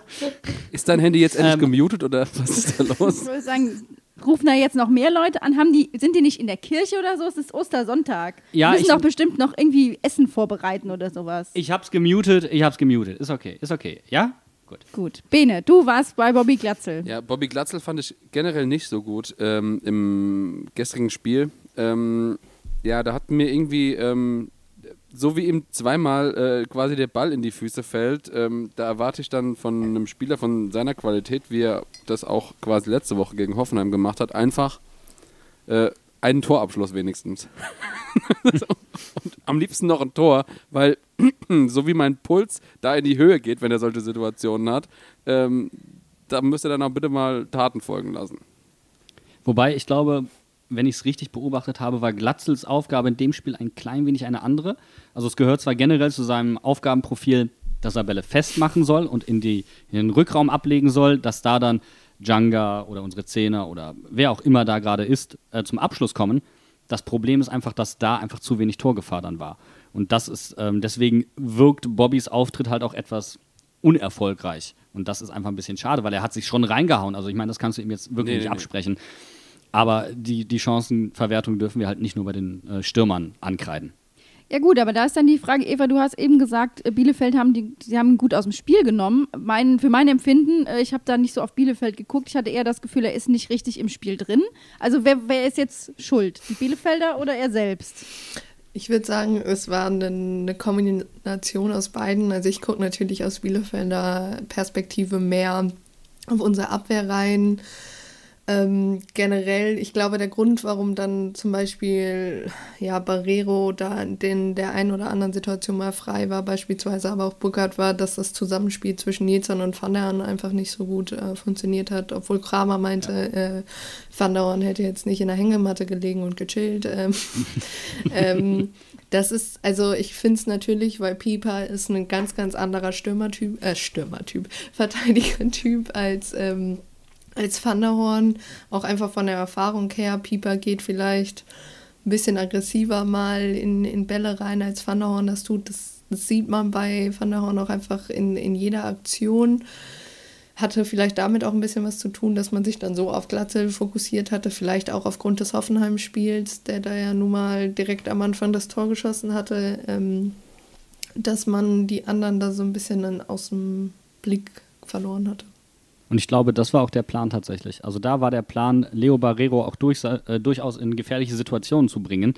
Aber wir haben es ja schon gesagt, also Leo Barrero am Ball immer noch nicht das, was er tendenziell könnte wahrscheinlich. Und da ist einfach großer Nachholbedarf. Aber er ist mega jung, er ist mega talentiert und das, was er ohne Ball macht, ist einfach schon wirklich richtig, richtig stark. Und er hatte ja auch unter der, äh, unter der Woche äh, in der Länderspielpause einen Assist sogar äh, für Luxemburg. Ähm, der, äh, die haben da 1-0 gegen Irland gewonnen. Und ähm, das sah doch schon ganz gut aus. Und wenn du so weitermachst, Leo, dann bitte auch mehr Tore. Aber man hat natürlich wieder nur das Duell mit Cristiano Ronaldo rausgestrichen. Ne? Also dabei war, war seine wirkliche Leistung ganz woanders. Es zieht einfach als Überschrift viel besser. Ja, so ein bisschen Clickbait, ne? Leistungsklickbait bei Fußballern. Hat, Ja. hat mal gegen Cristiano Ronaldo gespielt. Saß auf der Bank. Gegen, gegen seinen Lieblingsfußballer, dachte ich. Ja, so, Persönliches ja, genau. Vorbild. Wir warten einfach auf das Spiel gegen Dortmund, wenn Johnny sich endlich äh, freischießen kann und dann schafft es Leo auch, oder? Würde ich auch sagen. Eva, wie, wie sieht denn hast du Hoffnung noch im Abstiegskampf? Oder hat sich anders gefragt, mal auf anders gefragt, hat sich der, der, der Trainerwechsel ausgezahlt? Das finde ich auf jeden Fall. Also, ich meine, alle, die jetzt erwartet haben, dass man jetzt auf einmal in jedem Punkt drei Spiele holt, äh, in jedem Spiel drei Punkte, oh Gott, Sonntagmorgen, ähm, der, keine Ahnung, dem möchte ich halt auch echt mal den Spiegel vorhalten. Ich finde schon, dass das generell von Karma du einen ganz, ganz anderen Trainer hast, weil der viel, viel mehr ja, Ingame-Coaching im Prinzip macht. Also das kennt man von Neues eigentlich gar nicht. Da stand er dann irgendwie immer mit verschränkten Armen an der Seitenlinie. Ich meine, spätestens mit der gelben Karte konnte man das, glaube ich, ganz gut erkennen, dass Kramer mhm. da auch sehr drin war in dem Spiel. Ähm, und er ja, gibt auch jüngeren und, Spielern die Chance, ne? Also, also Arne Meyer zum Beispiel. Ja, und er äh, wechselt halt durch. Also Meyer hat ja unter Neues sowieso keine Rolle gespielt und bei ja. Neues war halt immer so, der hatte seine Startelf und da wurden vielleicht mal ein oder zwei Spieler verändert, sehr, sehr selten nur, nur wenn er musste. Das kannten wir aber auch alle schon aus der zweiten Liga. Also da war immer sehr klar gesetzt und dadurch war er aber auch überhaupt nicht flexibel bei, wenn Veränderungen tatsächlich gemacht werden mussten. Und ich finde mhm. schon, dass man den, da den Unterschied äh, unter Kramer sieht, weil ich bin mir ziemlich sicher, dass wir dieses Spiel unter Neuhaus verloren hätten, weil er es nicht also es gibt einen Grund, warum wir erst im 17. Spiel nach Rückstand einen Punkt geholt haben. Und ähm, Leute, die das jetzt vergleichen mit dem Hinspiel, da stand man Mainz natürlich auch auf einem ganz anderen Punkt, als sie jetzt in der Saison stehen. Und Mainz war das bessere Team in, dieser, in diesem Duell. Ich glaube, das kann man nicht abstreiten. Ja. Aber Bielefeld hat halt unfassbar gefeitet. Und das hat man unter Neuhaus in manchen Spielen nicht so gesehen. Ja, ich, wobei ich dir widersprechen würde, weil ich würde äh, sagen, ohne Bo Svensson hätten wir dieses Spiel nämlich trotzdem noch verloren. Also in der Hinrunde hätten wir dieses Spiel definitiv verloren. Aber so, ähm, es war übrigens der erste Punkt der Mainzer und damit auch der letzte gegen einen Aufsteiger in dieser Saison. Alles andere hat man verloren gegen Stuttgart und gegen äh, Bielefeld. Passiert, aber wir wissen ja auch schon, in guten Saisons, Aufsteiger liegen uns einfach nicht. Ich wollte gerade sagen, wir passen unser Niveau immer dem Gegner an. ähm, kennen wir ja. Äh, nein, aber äh, hier, Stichwort Fight. Jetzt äh, klingeln hier die Ringglocken. Lasst uns über Elfmetersituationen sprechen. Ähm, jeder darf einfach mal seine Meinung in den Ring werfen. Evil Otter, starte du. Also, du hast ja jetzt, Jan, schon öfter mal gesagt, ähm, dass du gerne zwei Elfmeter bekommen hast. Also über den zweiten kann ich meinetwegen, hat Van der Horn sich dumm angestellt, aber wenn das erste ein Elfmeter ist, also sorry, aber da fehlt mir jegliches Verständnis für, weil ich dann auch finde, der berühmte Spruch, dann haben wir davon drei oder vier pro Spiel. Ich bin auch ein bisschen gebeutelt als Arminia-Fan. Wir stehen immer noch bei null Elfmetern dieser Saison und es liegt nicht daran, dass wir nicht die Chance bekommen hätten. Und so eine Aktion, die es gegen Burkhardt vor allem in, im zweiten Foul gab, aber eventuell auch im ersten, wo ich immer noch finde, es war keiner. Ähm, das also da hatten wir gerade mit Vogelsammer das Problem, ich glaube, gegen, oh, ich weiß es tatsächlich nicht mehr, Werder. Und da wurde sich halt noch nicht mal angeguckt. Und das geht mir halt tatsächlich bei solchen Entscheidungen immer mehr auf den Geist, dass jeder Schiri, jeder Videoschiri das nochmal anders bewertet. Und ich glaube, das ist mein größeres Problem fast mit der Situation. Was ich, also dieses, mein Problem mit dieser Situation ist einfach, dass Aisekin hinläuft, aus zwei Metern so drauf guckt sich umdreht und geht. Und man hat die gleiche Szene ja dann auch gesehen. Und in dieser Szene war die Szene gar nicht richtig zu sehen. Und das hat mich halt wirklich genervt, weil wir brauchen nicht darüber reden, dass er ihm auf den Knöchel tritt. Das ist einfach so. Da, da brauchen wir nicht drum rumreden. Wir können jetzt gerne darüber reden, ähm, passiert das vor dem Ballspiel, nach dem Ballspiel, wie ist das? Da können wir drüber reden. Aber er trifft ihn nun mal. Fertig. Und für mich ist das eigentlich ein deutlicherer Kontakt als beim zweiten. Aber beim zweiten ist es halt einfach wesentlich auffälliger, weil er ihn halt am Torschuss hindert. Ja, ähm, ich glaube, also ich weiß nicht, vielleicht sagt Viviana Steinhaus auch so, es ist eigentlich keine klare Fehlentscheidung, wenn du es dir jetzt anguckst und dann musst du quasi umentscheiden und deshalb vielleicht sagt sie ihm auch so, okay, lass es einfach, beziehungsweise es sieht dann halt einfach blöd aus in dem Moment. Once again, ich würde echt ganz gerne haben, dass wir die Kommunikation öffentlich machen bei solchen mhm, Entscheidungen, weil das, was vielleicht auch dieser DFB-Schiri-Account da auf Twitter machen sollte, macht halt Colinas Erben. Also, und das kann es halt in tausend Jahren nicht sein, dass äh, ich mir nachher immer erwarten muss, dass die mir erklären, was da abgeht. Ähm, der DFB ist da in der Verantwortung und da erwarte ich auch einfach, dass er für beide Seiten da erklärt, okay, darum hat er es sich nicht länger angeguckt, darum wird die und die Szene nicht angeguckt, darum wird das zurückgenommen. Und das ist, glaube ich, das, was mich fast wütender in solchen Situationen macht, als die tatsächliche Entscheidung.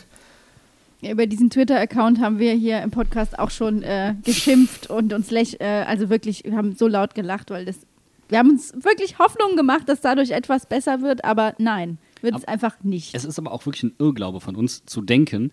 Ähm, ich meine, es ist ja so, wie vereinseigene Medien dir niemals die Wahrheit sagen, sondern das immer so ein bisschen aus ihrer Sicht natürlich drehen. Ja, ich meine, der DFB erklärt seine eigenen Fehler. Seit wann passiert das denn bitte? Das ist ja, ich meine, es ist doch klar, dass das niemals so transparent sein wird wie bei Colinas Erben. Aber ich bin halt auch der Meinung, entweder du machst die Kommunikation öffentlich oder du führst halt, und da bin ich immer noch der festen Überzeugung von, dass das der richtige Weg wäre, du führst halt einfach diese ähm, ähm, nicht Draft-System. Du führst halt das. Ähm, ähm, ja, du meinst, dass der, dass der Schiri einfach öffentlich seine äh, Entscheidung nein, im Stadion durchsetzt? Nein, nein, sondern dass der, äh, dass die äh, Das Trainer, Challenge-System. das Challenge-System, dass der Trainer zwei Möglichkeiten hat pro Halbzeit. Ja, das nimmt den Druck vom Schiedsrichter, der kann autark entscheiden. Und wenn du deine Möglichkeiten blind wegwirfst, bist es halt am Ende selbst schuld, wenn deine Fehlentscheidung äh, zum, zum Sieg oder zur Niederlage führt. Aber Janni, da musst du aufpassen, dass du nicht das Opfer zum Täter machst. Also jetzt mal wirklich. Was? Ja, das darfst du nicht verwechseln. Den DFB oder was? Ich habe tatsächlich dazu eine Anmerkung, ähm, weil mich das interessieren würde. Wie siehst du das dann bei Abseits? Also, weil ich habe hier ein Familienmitglied neben mir sitzen, das jedes Mal sagt, so, kann, also diese Linie ist halt kompletter Schrott, sagen wir mal. Gucken wir uns gestern Abend Freiburg gegen ähm, Gladbach, an, Gladbach, wo der ja. Freiburger, ich glaube, es ist Höhler, ja, vom quasi vom Abseits rausgeht und dann ist ja immer die Frage, wann wird dieses Bild überhaupt angehalten und er sagt so, ja, dann zieht auch einfach eine 5 Zentimeter Linie so ungefähr, immer diese Millimeterentscheidung, vor allem wenn die Person vom Ball ja quasi weggeht. Ähm, ist es für dich dann auch eine Challenge oder ist das tatsächlich eine Tatsachenentscheidung anders als Elfmeter oder keine Ahnung, V-Spiel, ob es da rot geben sollte oder sowas? Also ich würde ähm, sagen, entweder du sagst, ähm, man kann challengen, dann wird genau geguckt, aber dann gibt es die Regel, wie es auch im Hockey oder auch im American Football die Regel gibt. Erstens, äh, man kann dann sagen, wir finden keine Widerlegung, wir können es nicht einmal frei entscheiden, damit bleibt der Call auf dem Platz stehen. Fertig, das ist dann so, weil wir können es nicht anders widerlegen. Oder ähm, du sagst halt, Torszenen werden generell überprüft. Das geht auch. Ja, aber wobei ich schon finde, wenn du das Challenge-System machst, dann musst, dann musst du es eigentlich machen wie im Tennis. Es ist deine eigene Verantwortung, ob du das jetzt tust oder nicht. Und wenn du verpennst, ist es dein Problem, nicht das des Schiedsrichters. Und ich finde vor allem auch, dass man ein Zeitlimit einführen würde. Ja. Also wenn sich ein Schiri fünf Minuten lang was auf dem Display angucken kann, dann, dann ist es für mich keine klare Fehlentscheidung mehr. Also das, das ist, finde ich, als Zuschauerin gerade, also sowohl im Stadion als auch am Fernseher inzwischen, einfach, du stehst da und denkst so, ja, so, soll jetzt die Wäsche zwischendurch waschen, bis ihr Ja. euch mal entschieden habt. Also das hat doch dann nichts mehr mit, okay, da, ich habe eine klare Fehlentscheidung gesehen, er trifft ihm klar einen Fuß oder keine Ahnung, er spielt den Ball klar in der Hand. Wenn ich mir das 20 Mal angucken muss, ob der Ball jetzt irgendwie erst vom Knie an die Hand springt oder ob das unterhalb der T-Shirt-Linie ist oder nicht, dann bleib bei deiner ersten Entscheidung, bitte. Aber wir sind ja nicht die Einzigen, die sich jetzt so ein bisschen darüber aufregen. Es gab ja äh, im Spiel drei gelbe Karten für die Bank. Äh, also einmal auf eurer Seite, Eva, und dann bei uns äh, erst Kuni und dann äh, Bo haben noch eine gelbe Karte bekommen. Und bei der gelben Karte für Kuni, äh, da ging der alte Kini auf die Bank zu und ich dachte so, oh, jetzt kriegt der Bo eine gelbe und dann, ach nee, der Baba kriegt eine gelbe. Kuni kriegt eine gelbe? Was hat er denn gesagt? Das habe ich mich wirklich auch gefragt. Was hat Kuni gesagt? Und dann, und dann winkt er dem Schiri noch so zu zum Abschied und ich dachte, okay, sind wir hier im Slapstick-Kino oder was? Und Eitekin geht auch noch so lachend weg, weil ich, ich habe wirklich diesen, diesen Roy Hessischen Kreisliga-Trainer gehört.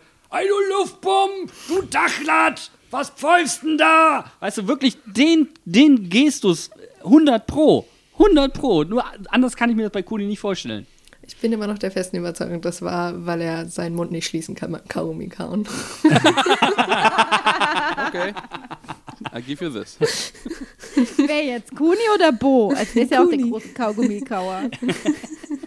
Also das ist, das ist mir sehr auf den Geist gegangen bei den Einblendungen. Du, du hängst ja aber auch wirklich an so Kleinigkeiten auch bei, bei, bei Spielen, Eva, oder? Also du, du suchst dir etwas raus, Du- was du dann unbedingt. Du brauchst diesen Hass, oder? Du brauchst diese Abgrenzung. Du, Ja. ich habe ja nichts mehr im Stadion, worüber ich mich aufregen kann.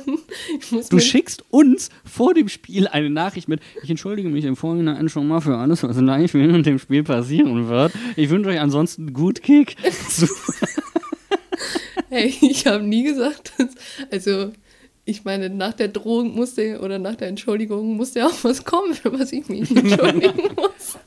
Was? leere Versprechungen, alles leere Versprechungen. War, war denn, waren denn die gelben Karten der Trainer hinterher der Grund für, für deinen, deinen Tweet, dass du meinst, nicht leiden, nicht so gut leiden kannst? Oder was war das? Nee, nee, nee. Das waren eher so tatsächlich auf dem Feld Szenen, an die ich mich nicht mehr erinnern kann. Aber ich glaube, ich Ein, war eines der allein in 25 ersten Mainzer. Fouls. Und, und, und ja, oder vielleicht auch das einfach hochkumuliert, weil ich das Gefühl hatte, dass zu 75 Prozent der Zeit Vogelsammer das Ziel dieser Fouls war und selber, es wurde sehr viel reklamiert, sagen wir so. Ähm, fand ich ein bisschen anstrengend. Aber ähm, ja, Hast du schon mal gegen Augsburg gespielt? ja, Das kommt genau ist, das äh, gleiche Argument, glaub mir. Das Gleiche. Das ist das, das also, Gleiche. Das ist, das ist für dich ebenbürtig, oder was? Jetzt sag nichts Falsches. Jetzt, jetzt wird's knapp, Eva. Jetzt wird's richtig knapp. äh, sagen wir so, in diesem Spiel war es zumindest so, wir haben am Ende noch einen Punkt geholt. Ich, ich möchte nicht sagen, aber guckt euch mal so Richtung Dezember 2020 zum rund ums Augsburg-Spiel, dann könnt ihr euch eure Meinung dazu bilden. aber nachdem ich jetzt schon zwei oder drei Mal einen gemeldeten Tweet hatte, ähm, habe ich das jetzt mal freundlicher ausgedrückt im Allgemeinen. Ähm, War das 1-1 denn für dich übrigens in Ordnung? ja, also ich werde mich Ich wollte nämlich gerade sagen, weil wenn wir wirklich ehrlich sind, also darf sich Bielefeld nicht beschweren, wenn es in der ersten Halbzeit ähm, Ja, das hab 2-0 ich ja- steht. Das, hab- das will ich ja auch nicht sagen, aber ich meine, das Abstiegskrampf, äh, also all in vor dreckige Punkteerbeutung. Und also für mich war es eher, dass man sich mal zu, also es ging mir eher darum, dass man sich zurückgekämpft hat. Gar nicht mehr so um den Spielverlauf, sondern um die, das verhasste Dortmunder Wort Mentalität. War, war der Klassiker, dass Vogelsammer dann genau sein erstes Bundesligator gegen Mainz macht, oder? Und dann in, in, in, in einem Nachschuss, nachdem er, nachdem er vorher schon Bello den Ball in die Gefahrenzone, da wo es wirklich wehtut, hingeschossen hat. Können wir da bitte mal über dieses Tor reden, mit den Ostereiern vorgelegt? Weil Also, ich äh, wollte sowieso jetzt mal langsam Richtung zweite Hälfte äh, marschieren. Ähm, und da ist nämlich dann die Frage, das Tor von Bielefeld. Gut geschossen, Torwartfehler oder einfach nur Pech? ich, ähm, es ist schwer. Es ist wirklich fies. Ähm, weil klar macht Robin den, den Schritt in die lange Ecke, weil er damit rechnet, dass der Ball da drüber kommt. Kommt er nicht. Und was er dann vergisst ist, also er entspannt sich quasi. Du siehst, dass er sich aufrichtet und er bleibt nicht in der Torwarthaltung und er kehrt nicht in die Mitte zurück. Und dann kommt der Ball gehoppelt. Er ist ja nicht glatt getroffen. Das ist ja jetzt kein Traumtor. Der kommt gehoppelt in die Torwart-Ecke. Und das ist ärgerlich. Ähm, er macht da nicht die beste Figur. Es ist aber auch wirklich ähm, schwer in dem Moment, weil du ja auch probierst, dich irgendwie zu orientieren, noch zu gucken, wo kommt der Ball jetzt an, wie überhaupt. Ähm, jetzt kann natürlich jemand Fieses sagen, der Bello lag doch da, konntest du drüber gucken. Aber äh, so einfach ist es ja nun mal leider nicht. Da kam einfach ein bisschen was zusammen. Mich ärgert viel mehr das Foul vorher von Bello. Ähm, das ist nämlich wirklich unnötig gewesen in dem Fall. Seine Sicht war wirklich aber auch verdeckt. Also, ähm, weil er in dieser Position hinter der Mauer dann stand, äh, konnte er wirklich nicht sehen. Und wenn dann halt fünf Spieler gleichzeitig auf den Mann mit, äh, mit dem Ball rennen, ähm, dann hast du halt ein wirklich eingeschränktes Sichtfeld. Und deswegen, ja, springt er, glaube ich, erst, als es dann wirklich schon zu spät ist. Wenn er, wenn er äh, gesehen hätte, dass Vogelsammer schießt und äh, den, ähm, die Flugkurve des Balls ungefähr einschätzen hätte können, wäre der auch da gewesen. Das wäre kein Problem gewesen. Deswegen bisschen ärgerlich für ihn. Ich bin sogar der festen Überzeugung, wenn Vogelsammer den glatt trifft, ist er nicht drin. Ja, äh, äh, Punkt dazu, also es, ka- wir als Bielefelder gehen bei Standard sowieso immer davon aus, das landet eher im Gegentor als zum eigenen Tor. Äh, So generell Standardtore haben wir, glaube ich, erst eins in dieser Saison erzielt. Ähm, das Ding ist, man, man merkt ja bei Vogelsammer, der sagt ja auch nachher im Postmatch-Interview, ja, ich war eigentlich total angepisst von dem Freistoß, weil der so schlecht geschossen war. Und dann, du kannst Schüsse von Vogelsammer, wenn der da mit Wut draufknallt, der hat, glaube ich, mehr Muskeln in seinem rechten Oberschenkel als ich am ganzen Körper. Hm. Du, du kannst da nicht viel machen. Der wird irgendeine Person treffen und dann wird er halt abgefälscht und hat immer noch genug Schwung.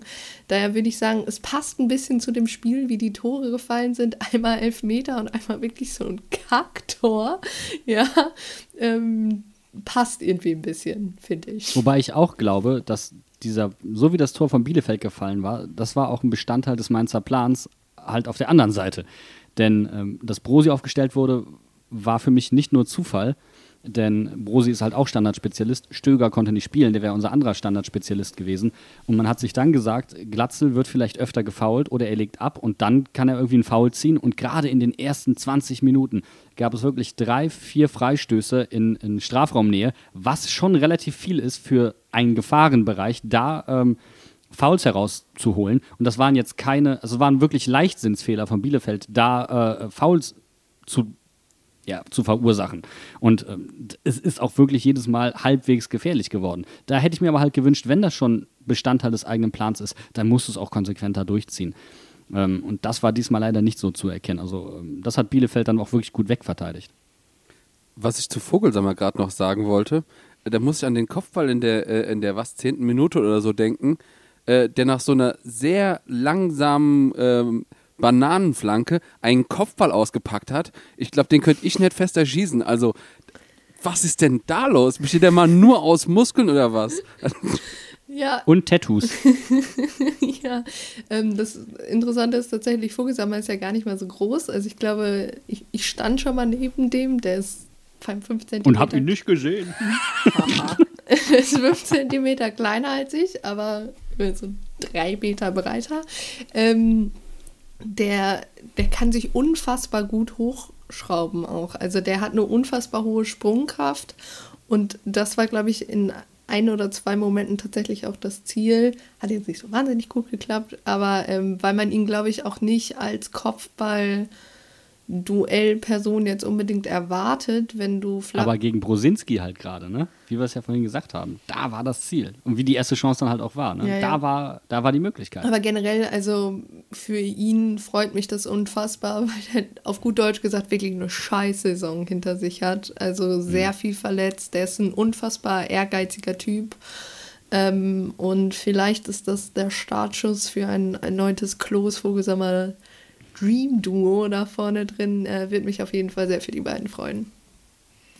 Ich glaube, mehr als wir aus diesem Spiel rausgeholt haben, kann man auch nicht rausholen. Ähm, deswegen jetzt mal die ganz äh, blöde Frage: Wem hat denn der eine Punkt mehr geholfen? Mainz oder Bielefeld? Zu 100% Mainz. Bielefeld steht da unten drin. Ich würde sogar so weit gehen, Mainz, also auch nach dem Auftritt, wir, wir verlieren diese Spiele gerade nicht. Ähm, außer so unglücklich wie gegen Augsburg, aber das ist ein Ausrutscher. Wir stehen auf Platz 5 der Rückrundentabelle, selbst nach diesem Unentschieden jetzt gegen, gegen die Arminia. Und ich sehe es übrigens überhaupt nicht als Nachteil, dass die großen Gegner am Schluss kommen, denn Dortmund hat sich quasi aus dem Champions League-Rennen verabschiedet mit der Niederlage gegen Frankfurt. Wir spielen auch noch gegen Dortmund.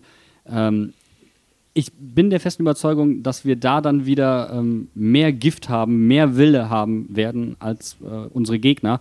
Deswegen sehe ich das gar nicht mal so sehr als Nachteil, dass diese Spiele hinten dran stehen, auch wenn das der eine oder andere gerne so interpretieren möchte. Denn gegen die guten Mannschaften haben wir bisher unsere besten Spiele gemacht. Aber der große dänische Philosoph Bo Svensson hat gesagt, jedes Spiel ist gleich viel wert. Ist auch so. Ja, ist auch so. Kennt man hier in Bielefeld auch. das ist die Oh, gemeinsame äh, Vergangenheit. Entschuldigung, da hat, da hat jemand geschrieben, ob er mal kurz anrufen könnte. Er hat gehört, die Eva sei da. Okay. Das ist, es wird heute, ähm, ich merke schon, das ist so eine super professionelle hundertste Sendung hier mit 100.000 Unterbrechungen und nichts funktioniert, wie es soll. Gerade kam die Sprachnachricht. Ich, ich mach mal kurz an, ja. Ist aber auch sehr rücksichtsvoll, ne? Muss man sagen. Ja, hallo liebe Hinterhofsänger. 100 Folgen schon. Ich kann es ja fast nicht glauben. Wie oft sendet ihr? Dreimal in der Woche? es kann doch unmöglich sein, dass es schon zwei Jahre her ist, dass auf Twitter plötzlich die Runde machte, dass es äh, wie bei allen anderen Vereinen gefühlt schon seit 12 Jahren plötzlich tatsächlich auch beim FSV Mainz 05 einen Podcast im Umfeld des Vereins geben sollte. Da war die Begeisterung groß und meine Neugierde auch. Und ich habe mich ja damals dann auch sehr schnell mit euch für eine Videokolumne getroffen, um mir das mal genauer anzuschauen, was ihr da so vorhabt.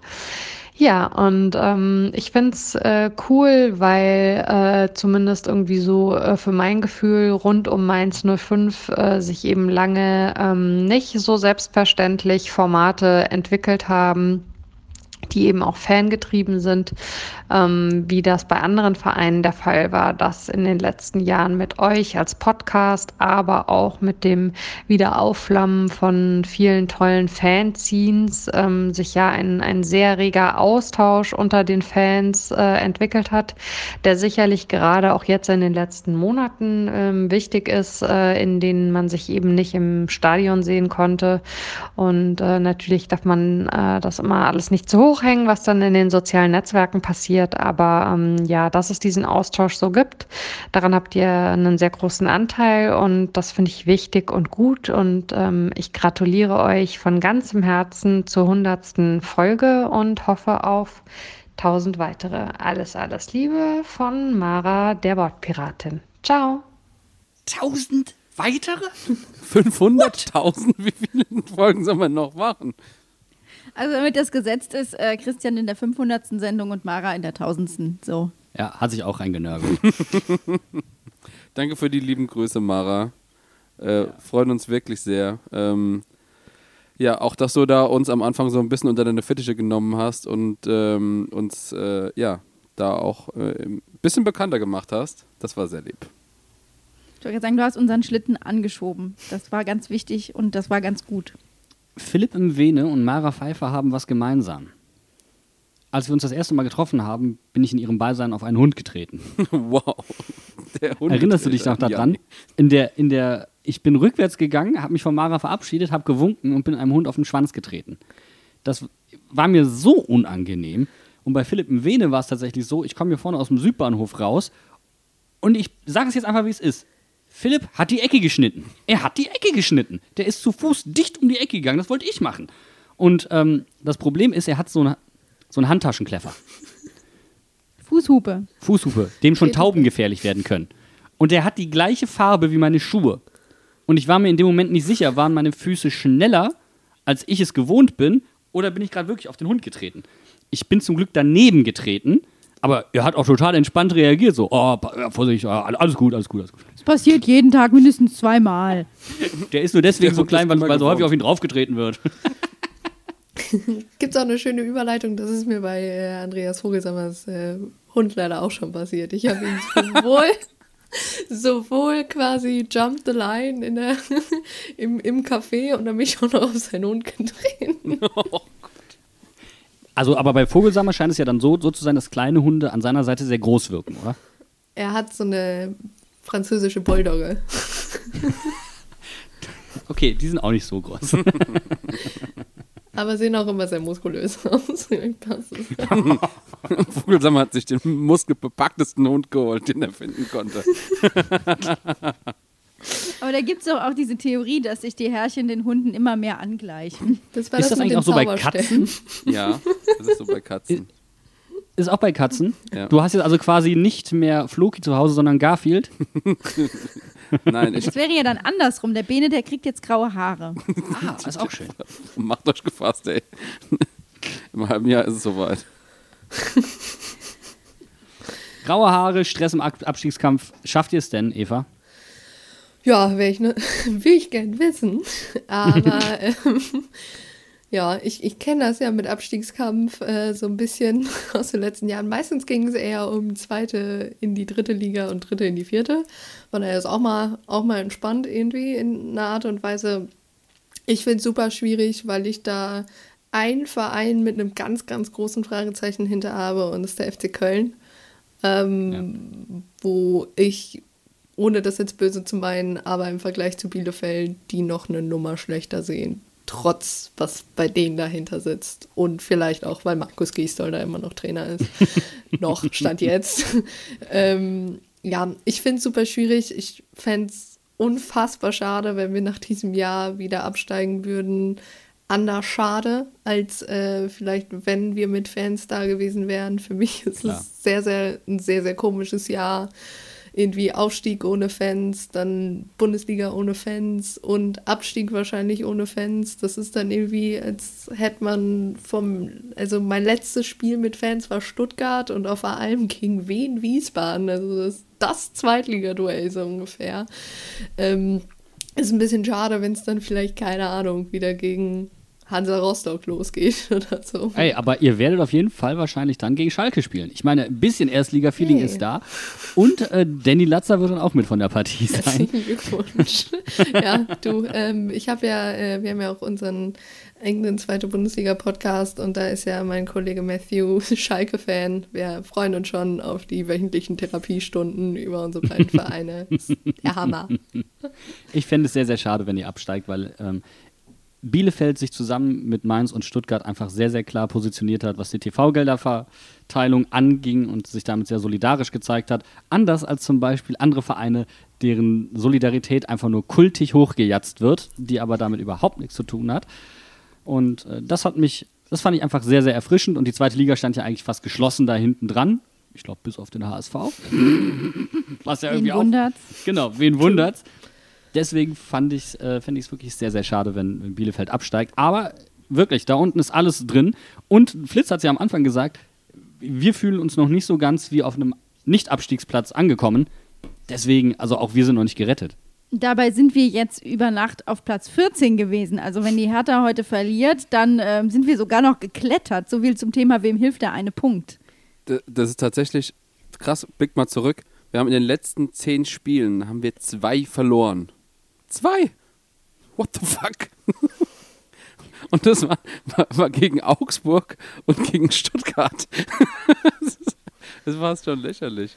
Ähm, ja, also ähm, ich muss ganz ehrlich sagen, ich sehe äh, sehr viel Positives bei Mainz. Ähm, und ja, aber ich würde mich tatsächlich auch freuen, wenn ihr drin bleibt. Ähm, ich nutze ähm, Besuche ähm, äh, bei der Familie, äh, habe ich immer sehr gerne gemacht, um mit Stadionbesuchen zu verknüpfen, ähm, weil ich ja im, im Pott und Ruhrgebiet und äh, auch in Ostwestfalen sehr viel Verwandtschaft habe.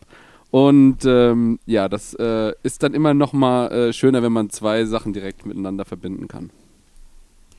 Bene, du hast, glaube ich, das perfekte sportliche Schlusswort geliefert. Und äh, Eva, du hast es eben auch schon erwähnt, ähm, man kann dich auch hören, wenn man möchte, beim Zweitliga-Podcast. Äh, da möchten wir natürlich eine große Empfehlung aussprechen und wir bedanken uns ganz herzlich, dass du unsere hundertste Sendung sportlich mitbegleitet hast. Vielen Dank für deine Expertise. Ja, ganz vielen Dank für die Einladung. Hat äh, sehr viel Spaß gemacht. Ich hoffe, ich habe äh, nicht zu viele Menschen beleidigt aus dem Mainz-Umfeld. ich war sehr freundlich. ähm, und wie gesagt, euch äh, noch schöne Feierlichkeiten und vielen Dank. Danke, Eva. Tschüss. Mach's gut. Danke, denn Dank. wir Hinterhofsänger bleiben jetzt noch dran. Nach einer kurzen Pause steigt hier nämlich die große Jubiläumsparty. Es geht los bei Jürgen. Jürgen, was machst du hauptberuflich? Fußballprofi. Du spielst wo? Beim 1. FSV Mainz 05, zweite Liga. Also Kantinenmannschaft ZDF, Mainz 05. Da spielst du was? Mittelstürmer. Und wir wollen in die F-Liga, so wie du ins Samstagabendprogramm. Jürgen,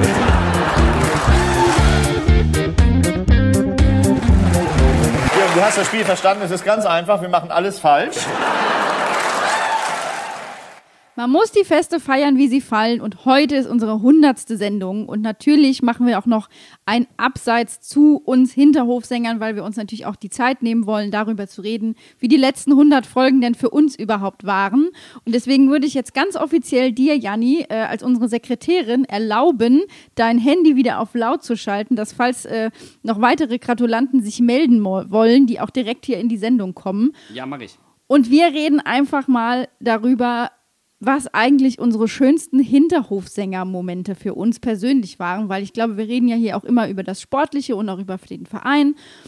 Aber wir haben ja auch viel mit dem Podcast erlebt und darüber reden wir im Podcast selber gar nicht so oft. Möchte jemand starten? Ich würde gerne starten, weil äh, nach der Wortmeldung von Christian Heidel ist natürlich eine meiner Geschichten äh, Christian Heidel. Denn ähm, als ich Christian kennengelernt habe, das war ja wie gesagt bei ihm in der Wohnung und das war echt ziemlich kurios. Ich habe ihm damals eine SMS geschrieben, nachdem äh, Daniel Meuren uns connected hatte. Also hier auch nochmal Credits zu Daniel. Und zwei, ich, ich, dann habe ich ihm die, die SMS geschrieben und war total nervös. Und so, ich gehe jetzt in der Augustinergasse spazieren, sonst kriege ich mich nicht beruhigt. Und ich bin von der Haustür bis zum Eingang der Augustinergasse gekommen. Das ist nicht weit, muss man dazu sagen. Und in dem Moment klingelte mein Handy und Christian Heidel schrieb mir, ja klar, bin dabei. Und ich bin einfach nur noch schreiend, und das ist auch kein Witz, gerade in die Augustinergasse reingerannt. Schreiend. Wirklich. Hände über den Kopf in die Augustinergasse reingerannt. So sehr habe ich mich gefreut. Und dann, äh, ich muss dazu sagen, Christian Heidel ist der, glaube ich, der Hauptgrund, warum ich Mainz 05-Fan geworden bin, weil ich mich ja, wie ihr wisst, in Wuppertal bereits in die Arbeit des Vereins verliebt habe und da Christian Heidel sehr weit vorne gesehen habe zu dem Zeitpunkt. Und dann kam ja Thomas Tuchel noch dazu. Und ja, dann sagt der Christian, komm doch zu mir in die Wohnung. Und das war wirklich so der Moment, wo ich mir, ich kann doch jetzt nicht zu Christian Heidel nach Hause gehen mit Aufnahmeequipment. Und dann komme ich da an und der Mann macht mir wirklich im Polohemd und in Gummihandschuhen, in Putzhandschuhen die Tür auf, in der einen Hand noch den Wischmopp, in der anderen den Eimer und sagt, ey Gude, ey, wenn man am Rhein wohnt, ne, man täte ja denken, Micke wären das Problem. Ah, Scheißdreck, Spinne, kriegst nie wieder die Fenster sauber. es war der geilste Eisbrecher, den ich jemals hatte. Danach war die Stimmung gut, weil äh, der ist dann auch wirklich so total nahbar. Fragt ihn so, willst du was trinken? Ah ja, gerne. Nimmst du ein Wasser? Ja. Gibt auch nichts anderes.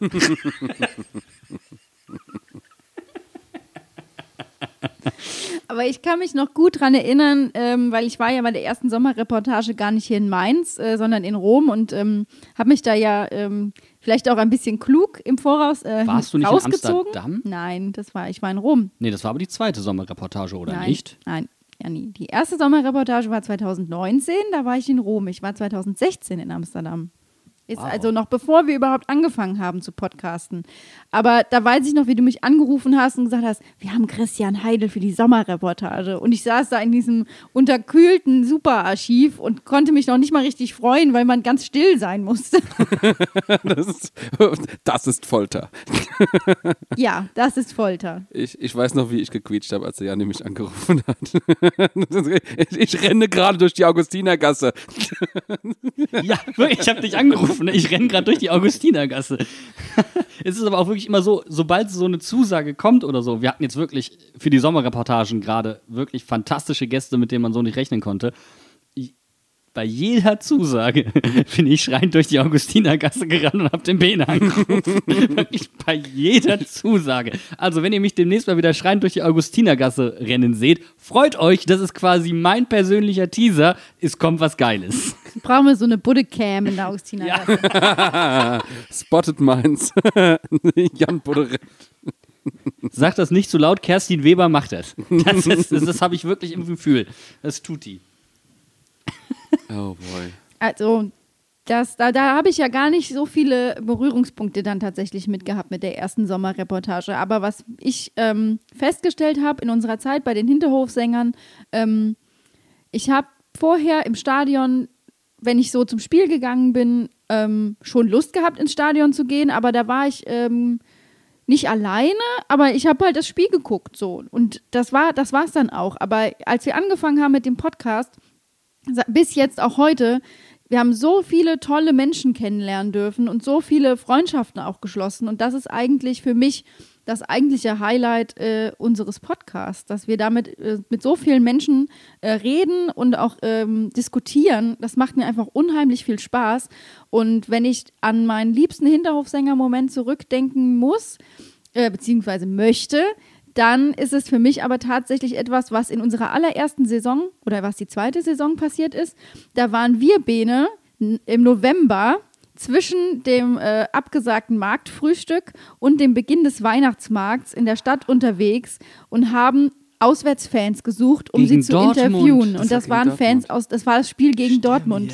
Und diese Stimmung in der Stadt, also die 05er-Fans waren alle gut drauf, aber die Dortmunder, die waren echt, das war das ab, das war der, der, Knaller, weil du kamst, du bist auf die, wir sind auf die zugelaufen. Also erstmal, wir beide waren ja auch noch nicht so, wie wir jetzt vielleicht heute sind, dass wir das Selbstbewusstsein haben, mit einem Mikro einfach auf Leute zuzulaufen. Ich wollte nämlich gerade sagen, ich muss euch nämlich damals dahin prügeln, weil ich nämlich gesagt habe, ich mache das nicht. Ich kann hier nicht immer die ganze Zeit den Grüß-August spielen und mit dem Mikro überall rumlaufen. Das macht jetzt ihr mal. Nee, ich will nicht, äh, das ist unangenehm. Nee, unangenehm nicht, aber so, weißt du, ich hatte dann so Angst, zurückgewiesen zu werden. So, nee, mit dir rede ich nicht. Aber das war überhaupt kein Problem. Die waren alle super nett und die einzige Frage, die eigentlich immer wieder kam, war, wo kann man denn hier was trinken? Hier kann man ja nirgendwo was trinken. Das war wirklich und eine ja, düstere Zeit. Oh, Sekretärin Budde, wer ist am Apparat? Stichwort trinken. Stichwort trinken. Sekunde. Hallöchen, Hase. Ja. Ja, schön, dass du dich meldest. Ich, äh, ja, mach, ich mach dich laut. Wir sind mittendran. Sekunde bitte. War, war klar, dass er sich meldet. War, war, war klar. Ich freue mich aber auch. Ihr lieben Hinterhofsänger, 100. Sendung. Respekt, aber sowas von. Obwohl ich tatsächlich sagen muss, so die 100 feiern, ich meine, ist ja schön und gut, kann jeder. Ich gratuliere euch auch herzlich, aber viel wichtiger ist die 111. Ne? Also da melde ich mich dann natürlich auch nochmal dazu. Und ich muss ganz ehrlich sagen, ich habe hier so gut wie, also ich habe hier nur eine, zwei, acht, 16 Folge vielleicht verpasst. Der Rest natürlich gehört. Und ich kann nur sagen, macht weiter so. Schön war es natürlich auch bei euch zu sein. Ich hatte ja das Privileg mal, dass mir sozusagen wirklich, also face to face, ohne Zoom-Konferenz oder irgendwas noch, zusammensitzen konnte bei einem Tässchen Kaffee und Tee. Und äh, hab natürlich dann auch vor allem Felicitas und die Späne etwas unterstützt unter die Arme gegriffen, weil du ja, lieber Jan, wenn du deinen äh, Fußballtheoretiker auspackst, à la Balance es tatsächlich schaffst, immer wieder wie auf einer Slackline kurz vorm links und rechts runterfalle, doch noch das Gleichgewicht zu Halle und das macht's ja einfach auch aus. Auch die persönliche Verbindung, die bärtige Verbindung zum Bene, Viele wissen es gar nicht. Ich konnte mal einen Termin in meinem Barbershop nicht wahrnehmen und habe ihn dann an der Bene übertragen und der Bene ist auch nicht hin. Und allein dafür zoll ich euch den allergrößten Respekt. Ihr Lieben, niemals Spaß beiseite. Verliert euren Humor nicht. Macht weiter so. Wir hören uns spätestens zur 222. Sendung dann wieder, wenn wir richtig an der Feiern gehen und uns wahrscheinlich auch hoffentlich dann bald wieder ganz ganz nah sein können. Auch im Stadion, wenn ein Gute von euch zurückkommt. Ich freue mich sehr, dass es euch gibt. Bitte macht weiter so. In diesem Sinne, alles Gute. Der Andreas Borgius. Und er hat eins vergessen. Es war nicht nur Kaffee und Tee, es waren vor allen Dingen Nüsschen, die er so gefeiert hat. Das waren die nämlich aus Amsterdam, die Nüsschen, die so leicht scharf sind. Ja, äh, das werde ich nie vergessen, dass ich dafür gehatet wurde, was ich für eine Teeauswahl in meinem Haus habe. ich, hab, ich bin kein großer Teetrinker und ich trinke, ich, also sagen wir es wie es ist, wenn ich Tee trinken muss, dann trinke ich Brennnesseltee. Und der Andreas hat da immer wieder drauf rumgeporkelt. Ich muss jetzt aber auch noch mal ganz kurz diese Geschichte klarstellen, die der, die der Andi da gerade angerissen hat. Und zwar war das die 05er Fastnachtssitzung, die erste. Oder war es die zweite? Keine Ahnung. Nee, es war sogar die zweite. Als was sind wir verkleidet? Äh, nee, nee, wir waren, wir waren, äh, das war die zweite. Äh, wir waren die, äh, die mit den Spielernamen, die falsch ausgesprochen wurden. Und äh, wir unterhalten uns so nach der Sitzung, ähm, weil ich ihn schon immer mal gefragt habe, zu welchem Barber er denn geht. So, und er geht immer nach Ingelem zum Barberknecht. Und da kriegt man halt keine Termine. Die machen einmal am Anfang vom Jahr und einmal ähm, im Herbst oder so eine Lotterie. Und da kriegst du halt Termine zugelost. Und entweder kannst du dann und kommst oder nicht. Und ansonsten haben die nur Walk-in und dann musst du halt manchmal vier, fünf Stunden hocken. Und du darfst übrigens auch dein Handy nicht, also du musst dein Handy Genau. abgeben. Ja, nicht abgeben, aber lautlos. ausmache. So. Ja. Und Hätte ich ja schon verkackt heute. du darfst da nicht hin. Und also an einen Termin zu kommen, ist da echt Gold. So, und der Andi hat natürlich einen Termin, wie er halt so ist. Und äh, erzählt mir das in der Fastnachtssitzung, äh, und dass er den nicht kann. Und ich so, Andi, kannst du mir den Termin einfach geben? Das wäre perfekt, weil ich musste auch mal wieder und jo, dann er schickt mir die Daten von dem Termin, äh, hat Bescheid gesagt bei den Buben. So, und es kam, wie es kommen musste. An der Fasnachtssitzung habe ich mich so erkältet, dass ich genau an, zwei Tage später an dem Termin komplett gar nicht konnte. Und dann habe ich die angerufen und gesagt, tut mir leid, ich habe den Termin vom Andi bekommen, aber ich bin krank. Ich will euch natürlich auch nicht anstecken. Ah, das war so bitter, wie ich einmal ganz kurz einen Termin bei diesem Papa hatte und wieder verkackt habe. Klassiker. Aber weil du es gerade schon angesprochen hast, das mit den Spielernamen, mit dem falsch ausgesprochenen Spielernamen, also das Ganze, wie wir auf die Idee kamen, wie, wir dann in dem Fanshop sind, um das beflocken zu lassen, die Reaktion der Verkäuferinnen im Fanshop da drauf, ähm, wie wir dann da auf die Fastnachtssitzung kamen und die Leute uns damit gesehen haben, wie steil das Ganze dann auf Social Media ging, auch dank Fums, die das eiskalt angeschoben haben und ausgenutzt haben. Das war wirklich geil. Ist, und ich trage dieses Trikot bis heute unfassbar gerne. Ich auch. Also ich bin auch froh, dass ich äh, St. Tschüss beflockt habe, weil das Ja. ist, also das wird auch ein Evergreen bleiben in meiner äh, Trikotsammlung, die nur aus zwei Trikots besteht. Vor allen Dingen, weil Schippe Meer ja ganz am Anfang unserer Zeit war. Also ich glaube, vierte, fünfte Sendung oder was. Ich glaube, die, die haben damals noch Zitatkacheln von uns, uns gemacht. Ähm, Schippe Mäh. Die einzige Schippe, die, die luppen und äh, äh, passen kann. Die oder mähen kann. Ja, die stimmt, einzige mähen. Schippe, die mähen kann. Ach ja. Das ist aber auch die, so die stimmt. Zeit gewesen, ähm, wo wir dann irgendwann bekannter wurden und ähm, ich weiß gar nicht, was war das so fünfte, vierte, fünfte Sendung muss das rum gewesen sein, wo ich mal eines Abends auf dem Weihnachtsmarkt war.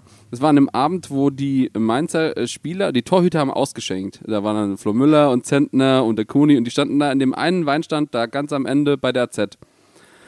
Und ich stehe davor und bin gerade dabei, mir so einen Glühwein zu holen vom, äh, vom Kuni.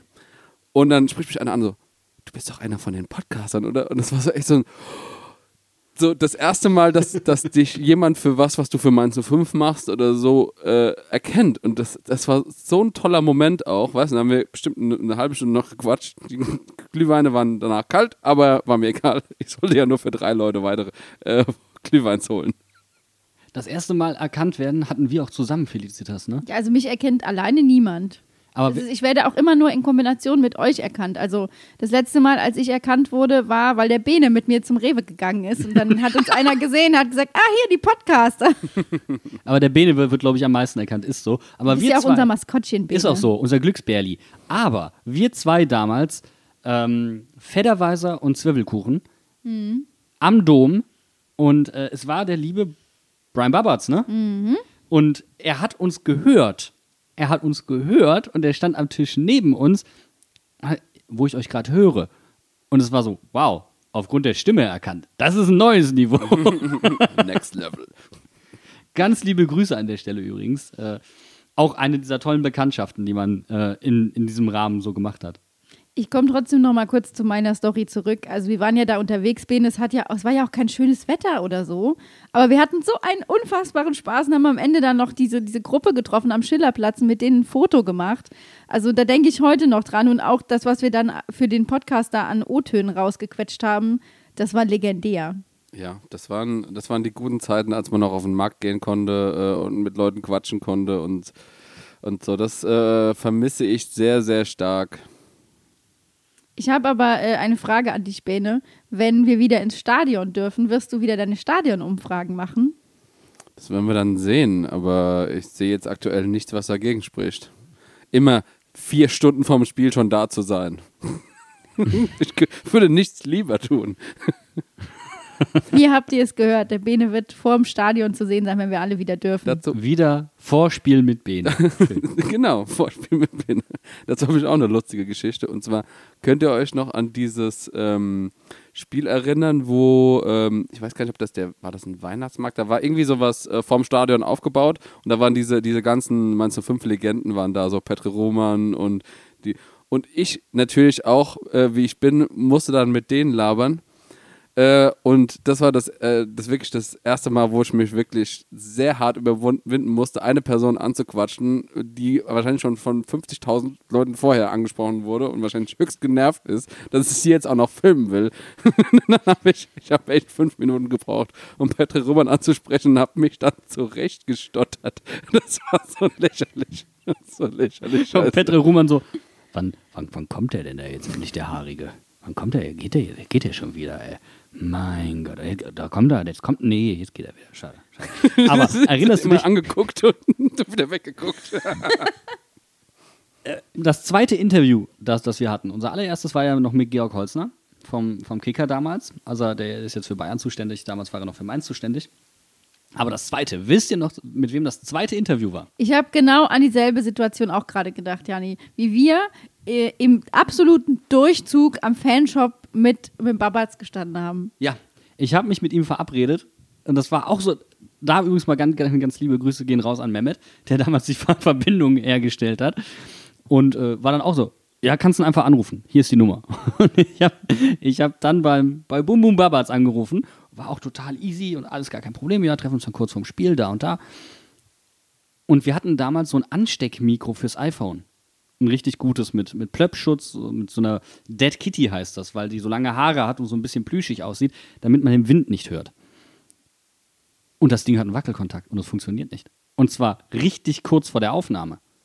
Und ich saß da und hab mir so, fuck, fuck, wie mache ich das jetzt?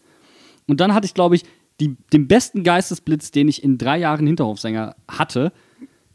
Ich habe einfach meine iPhone-Kopfhörer genommen, wo ja dieses kleine Kopfhörer-Mikro dran, dran ist, dieses kleine weiße Stiftchen, wo man auch lauter leiser machen kann. Hab das in die Dead Kitty reingemacht und habe dann das Ganze, weil ich ja noch aus der Uni kam, mit diesen ähm, Ohrstöpseln fixiert. Die rascheln ja auch nicht. Also mit, mit Oropax habe hab ich das fixiert und habe mir den anderen Kopfhörer ins Ohr gesteckt. Und habe dann Bra ähm, Brian Babatz, genau. Dem hab, sein Cousin. dem sein Cousin, nee, dem habe ich dann diese Dead Kitty einfach nur mit diesem iPhone-Mikro unter die Nase gehalten und so mit ihm gesprochen. Und dann habe ich das zu Hause ein bisschen abgemischt und dann haben uns, kein Scheiß, am nächsten Tag, als die Sendung draußen war, vier, fünf Leute geschrieben, welches Equipment wir denn bitte benutzen würden. Und das waren übrigens Medienvertreter, die wissen wollten, wie jetzt mobile Aufnahmetechnik, wie, wie habt ihr das gemacht? Und ich musste jedes Mal einfach schreiben, Kopfhörermikrofon. Hinterhofsänger-Talk ist immer höchst professionell. Immer, immer on the peak.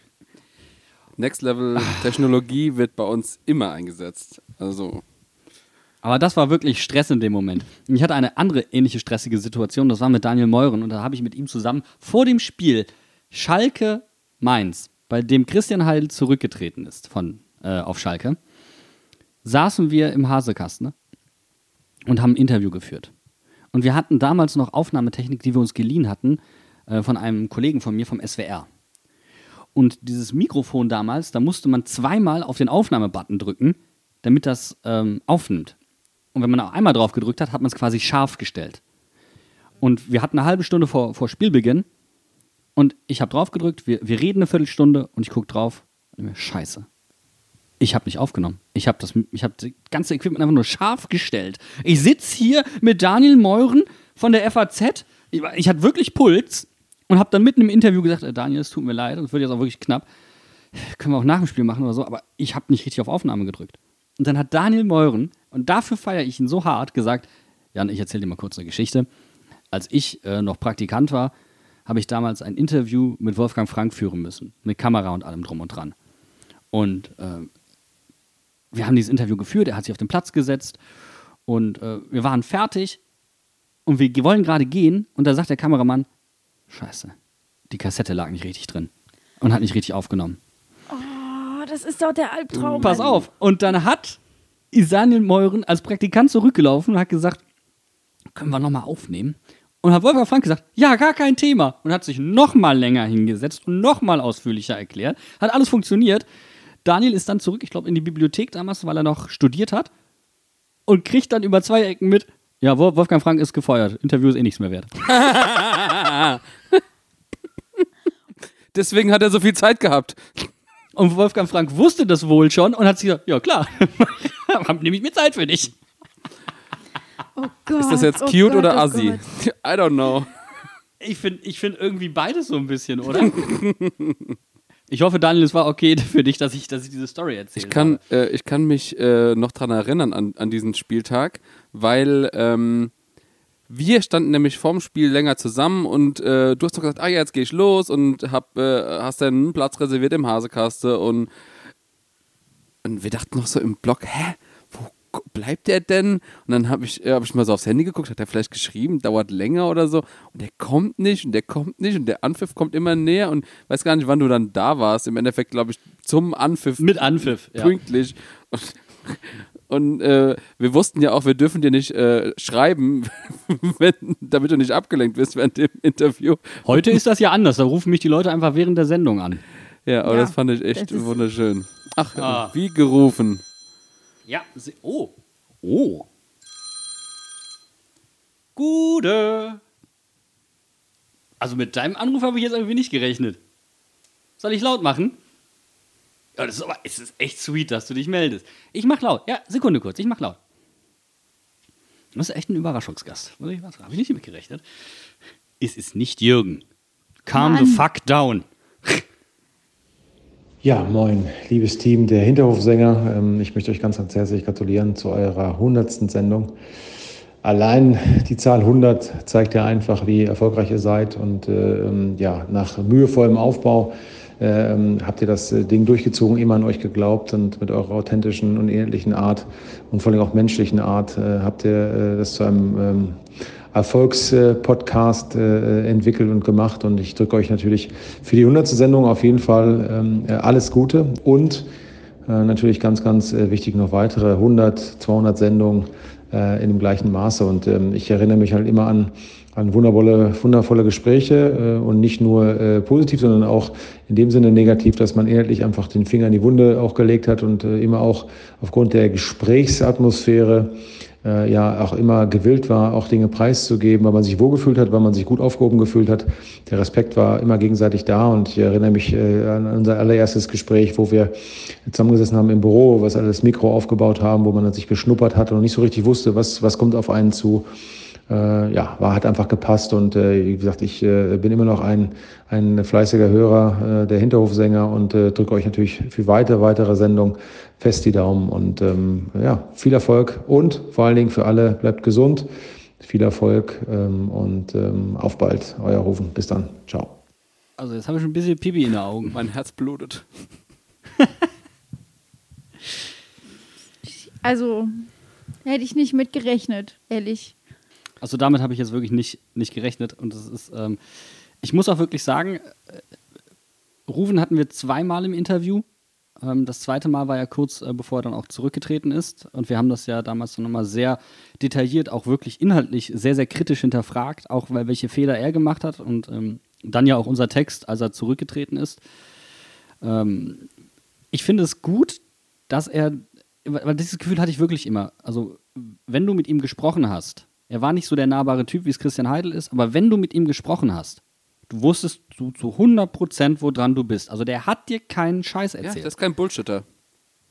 Null. Und, und deswegen ähm, ist es auch so traurig, dass es nicht funktioniert hat, weil es ist jemand, der sich wirklich für den Verein aufgeopfert hat und wirklich alles gegeben hat und das, das weiß jeder, der ihn mal, äh, mal getroffen hat, sich mal kurz mit ihm unterhalten hat, der brennt einfach und es ist wirklich tot. Ich bin echt betrübt, dass das nicht geklappt hat.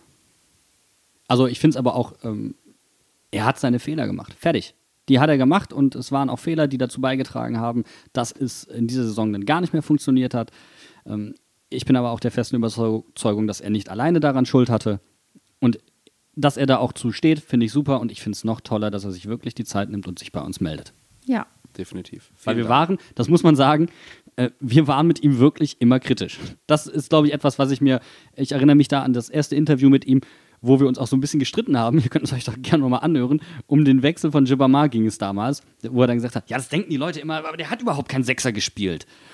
Und wo ich dann gesagt habe, du Rufen, das ja, kann ja alles sein, aber er hat sich ja fallen lassen, deswegen war er dann halt auf der Sechs aktiv und hat Stabilität gegeben. Ja, aber so, und also und dann hinterher haben wir aber tatsächlich länger zusammengesessen als dieses Interview, das ja trotzdem fast eine Stunde geht.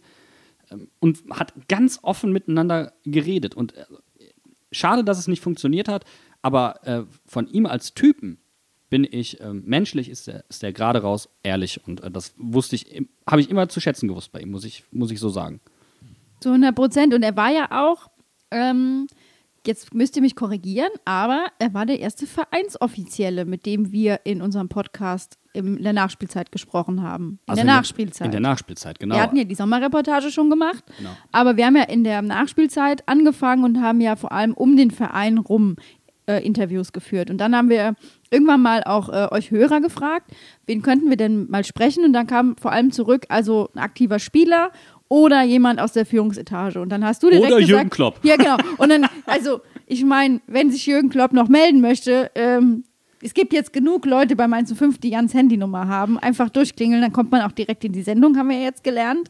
Aber da hast du direkt gesagt, Jan, nee, dann lass uns doch mit Ruven Schröder sprechen und lass uns das richtig gut vorbereiten. Und es Ja. war uns auch wichtig, dass wir da, ähm, dass du da einfach gut in dieses Gespräch gehen kannst. Und das war der Startschuss. Und äh, seitdem haben wir ja schon jetzt äh, in der Nachspielzeit dann auch äh, mit Philipp Wene, Danny Latzer, auch Spieler gehabt. ich muss dazu sagen, dass äh, das geilste Interview, das ich aber jemals führen durfte, mit Benny Hoffmann war. Also mit, mit Benny habe ich auf. Das war. Wir haben sofort gematcht. Also wir haben uns dermaßen gut verstanden. Und Benny ist halt auch so ein brutal offener, lustiger Kerl. Jetzt kommen wir auch noch aus der. Heimattechnisch aus einer, ungefähr aus der gleichen Gegend. Das hat auch, glaube ich, seinen Teil dazu beigetragen. Aber das war eins der entspanntesten, witzigsten äh, Interviews oder zumindest von der Situation her. Keine Ahnung, wie es für den Hörer war, das kann ich so nicht ganz beurteilen. Aber das hat mir so viel Spaß gemacht, mit Benny zu sprechen. Und das war, ich glaube, ja, doch kann ich so sagen, ist für mich nach wie vor äh, ein Riesenhighlight. Der Kerl ist äh, für mich, ja, super. Bene, du hast uns noch nicht dein Highlight verraten. Oh, mein Highlight. Also für mich ähm, im Endeffekt eigentlich eine der geilsten Sachen, wo ich auch so einen Moment hatte mit, oh Mann, wo hast du da dich denn jetzt drauf eingelassen, war eigentlich, als ich nach der Arbeit ähm, äh, zu Janni gefahren bin ähm, und wir äh, das erste Mal ähm, für die erste Folge äh, dieses Hörspiel eingesprochen haben ähm, wo, wo wir so dachten, ja, okay, wir nehmen uns mal anderthalb Stunden Zeit, das ist ja eh nur zwei Minuten lang.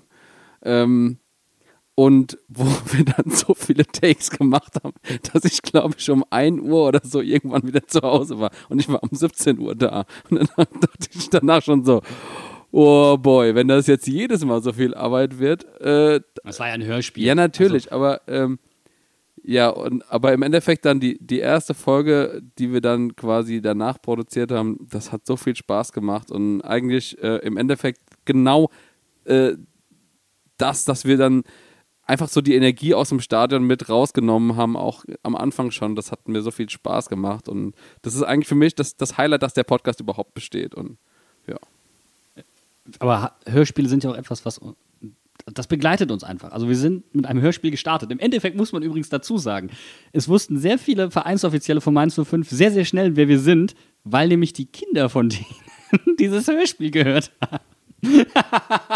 das war also, wie ge positiv gekidnappt und äh, ja. Aber wie oft ich einfach die Treppe rauflaufen musste und sagen musste, Jungs!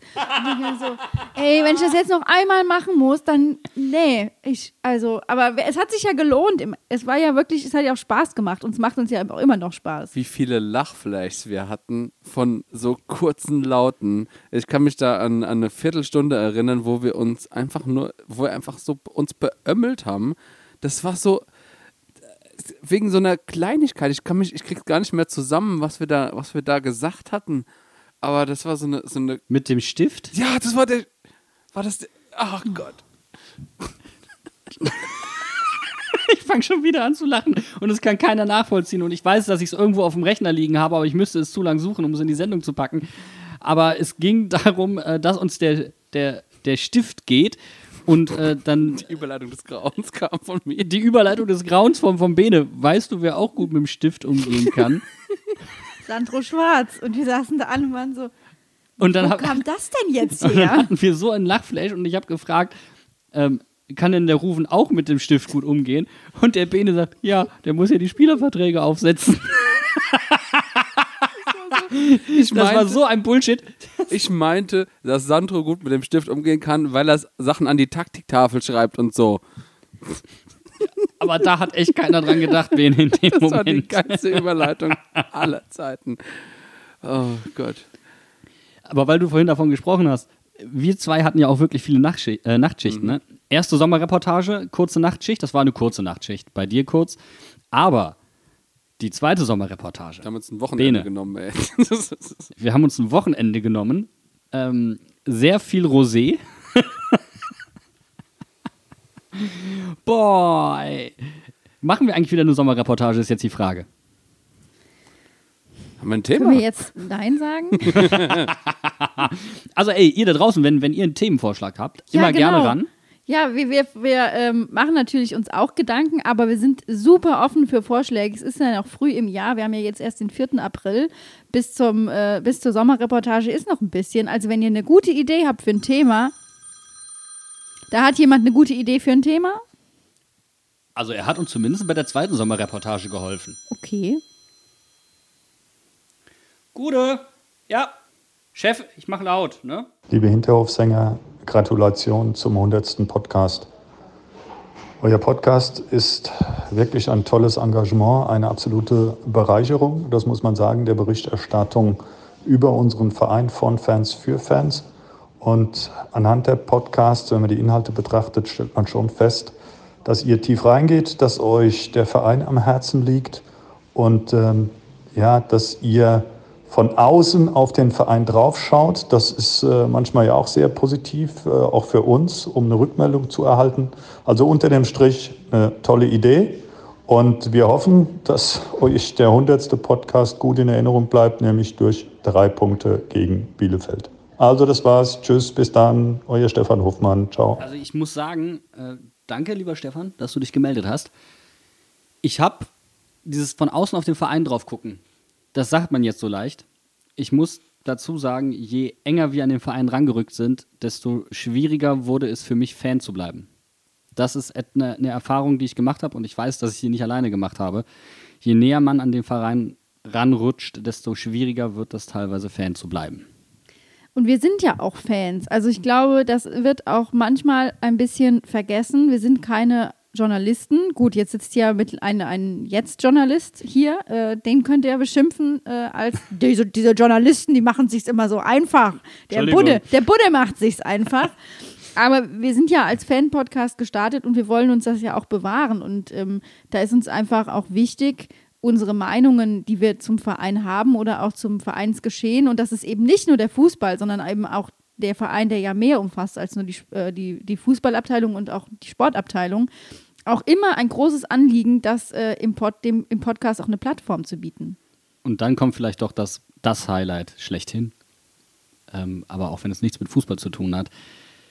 War mit Christine Schäfer, unserer Handballtorhüterin, beim Aufstieg. Und das war insgesamt ein Highlight. Ich äh, war, wir durften damals in den Innenraum auf die Platte. Also selbst der SWR hat von außen gefilmt. Und ich stand bei der Bank und es ist rum und Eva Federhen und ich, wir kannten uns noch gar nicht. Und die springt mir um den Hals, weil die sich so sehr gefreut hat und schreit mich an und es war so geil und zerrt mich quasi am Kragen mit auf die Platte. Ich konnte gar nicht anders. Hat mir noch einen O-Ton eingequatscht in dem Moment und dann greift sich Christine das Mikrofon und zerrt mich am Mikrofon über die Platte. Ich krieg Sekt und Bierduschen ab, noch und nöcher. Es war nicht meine eigene Technik. Ich hatte so Angst, dass diese mehrere hundert Euro teure Technik baden geht, im wahrsten Sinne des Wortes. Und das war, glaube ich, äh, der Bene, der Bene saß auf der Tribüne und hat sich weggeömmelt. Ich mich so bepisst. Das ist so, der, der Jan ist wie so, wie so ein Schoßhund einfach immer hinterhergelaufen. Das war wunderschön. War auch noch an der Schnur gewesen vom Mikrofon. Das Ja. war so gut. Das wird uns heute nicht mehr passieren, aber damals hatte ich den kompletten Technikrucksack, ähm, dieses mobile Equipment hinten drin und dann mit einem Mikrofon, mit der Kommunikationskeule am Kabel rumgelaufen. Heute würde, würde ich nur noch das, ähm, das, das Aufnahmemobile Dings nehmen. Ja, das wäre ja okay. Aber damals, wir wussten ja auch noch nicht, wie das geht. Und wir haben uns das ja wirklich, wir haben ganz am Anfang, Leute, wir haben am Anfang um ein Mikrofon gesessen. Ja. Zu dritt. Und wir haben uns darüber Gedanken gemacht, ob da Teppich liegt oder Holzboden. Also, ich glaube, man kann sich gar nicht vorstellen, wie viele Gedanken wir uns um diesen Podcast gemacht haben. Und im Endeffekt, jetzt hast du es gerade gesagt, ich darf jetzt beruflich das, was ich bei den Hinterhofsänger angefangen habe, darf ich jetzt beruflich, ich verdiene damit mein Geld. Und ich glaube, mehr braucht man nicht dazu sagen, wie viel Herzblut von uns allen hier drin steckt. Weil äh, so nimmt man uns ja auch wahr. Und ich glaube, das war eine der größten Erkenntnisse ganz am Anfang, als ich das erste Mal auf der Geschäftsstelle war und man mich gefragt hat, äh, zu welchem ähm, Medienhaus gehört ihr jetzt eigentlich? Und ich gesagt habe, äh, wir verdienen damit kein Geld, wir machen das ehrenamtlich. Wie? Ihr seid ehren... Was? Das hat man uns nicht geglaubt. Und ähm, es hat uns Türen geöffnet, ohne Frage, aber wir haben uns auch wirklich den Arsch aufgerissen und unsere Freundschaft ein paar Mal böse auf die Probe gestellt.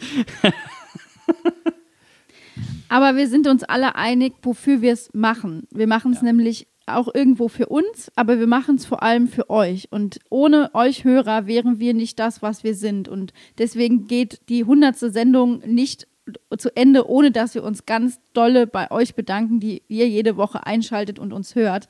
Denn das ist nicht selbstverständlich, sich unser Gelaber jede Woche reinzuziehen, ganz ehrlich. Weil wir sitzen ja auch oft hier nach dem Podcast und sagen so, diese Woche war echt kacke. Und dann kommt wieder irgendwie auf Instagram, schreibt uns wieder jemand geile Folge oder ihr schreibt uns auf Facebook drunter oder ihr kommentiert auf der Webseite. Und dann sind wir einfach so, okay, dann haben wir uns einfach falsch eingeschätzt. Aber deswegen machen wir machen das wirklich, wirklich gerne für euch. Wirklich für euch. Ganz viel Liebe von unserer Seite. Ähm, mit allen Leuten, mit denen wir ins Gespräch gekommen sind, die uns im Stadion besuchen kommen, die unsere Stadiongruppe bereichern, erweitern, die immer wieder vorbeikommen, wen wir alles kennengelernt haben durch den Podcast. Ich möchte das alles nicht missen. Es, ähm, es erfüllt mich wirklich mit Freude, mit wie vielen Leuten wir zu tun haben. Ähm, Leute, die beim Verein sind, Leute, die äh, ehrenamtlich auch da tätig sind, ganz normale Fans, Leute, die uns mit, äh, mit Statistiken unterstützen, die uns äh, Content geben und äh, das ist einfach eine tolle Sache und ähm, ja, vielen, vielen Dank bei euch allen fürs Einschalten. Und dann geht mein letzter Dank nämlich raus an euch zwei, ähm, weil ich weiß, äh, man muss dazu sagen, ich hatte die Idee, ich habe sie ganz, ganz schnell angeschoben, ich habe euch damit überfallen, ich habe euch einfach in Gewehr genommen und gesagt, so, wir machen das jetzt. Und dafür ein großes Dankeschön, dass ihr meinen Wahnsinn mittragt und ertragt, denn ich weiß auch, ähm, wenn, wenn etwas mal nicht so läuft, dann lege ich sofort den Finger in die Wunde und werde sehr, sehr deutlich.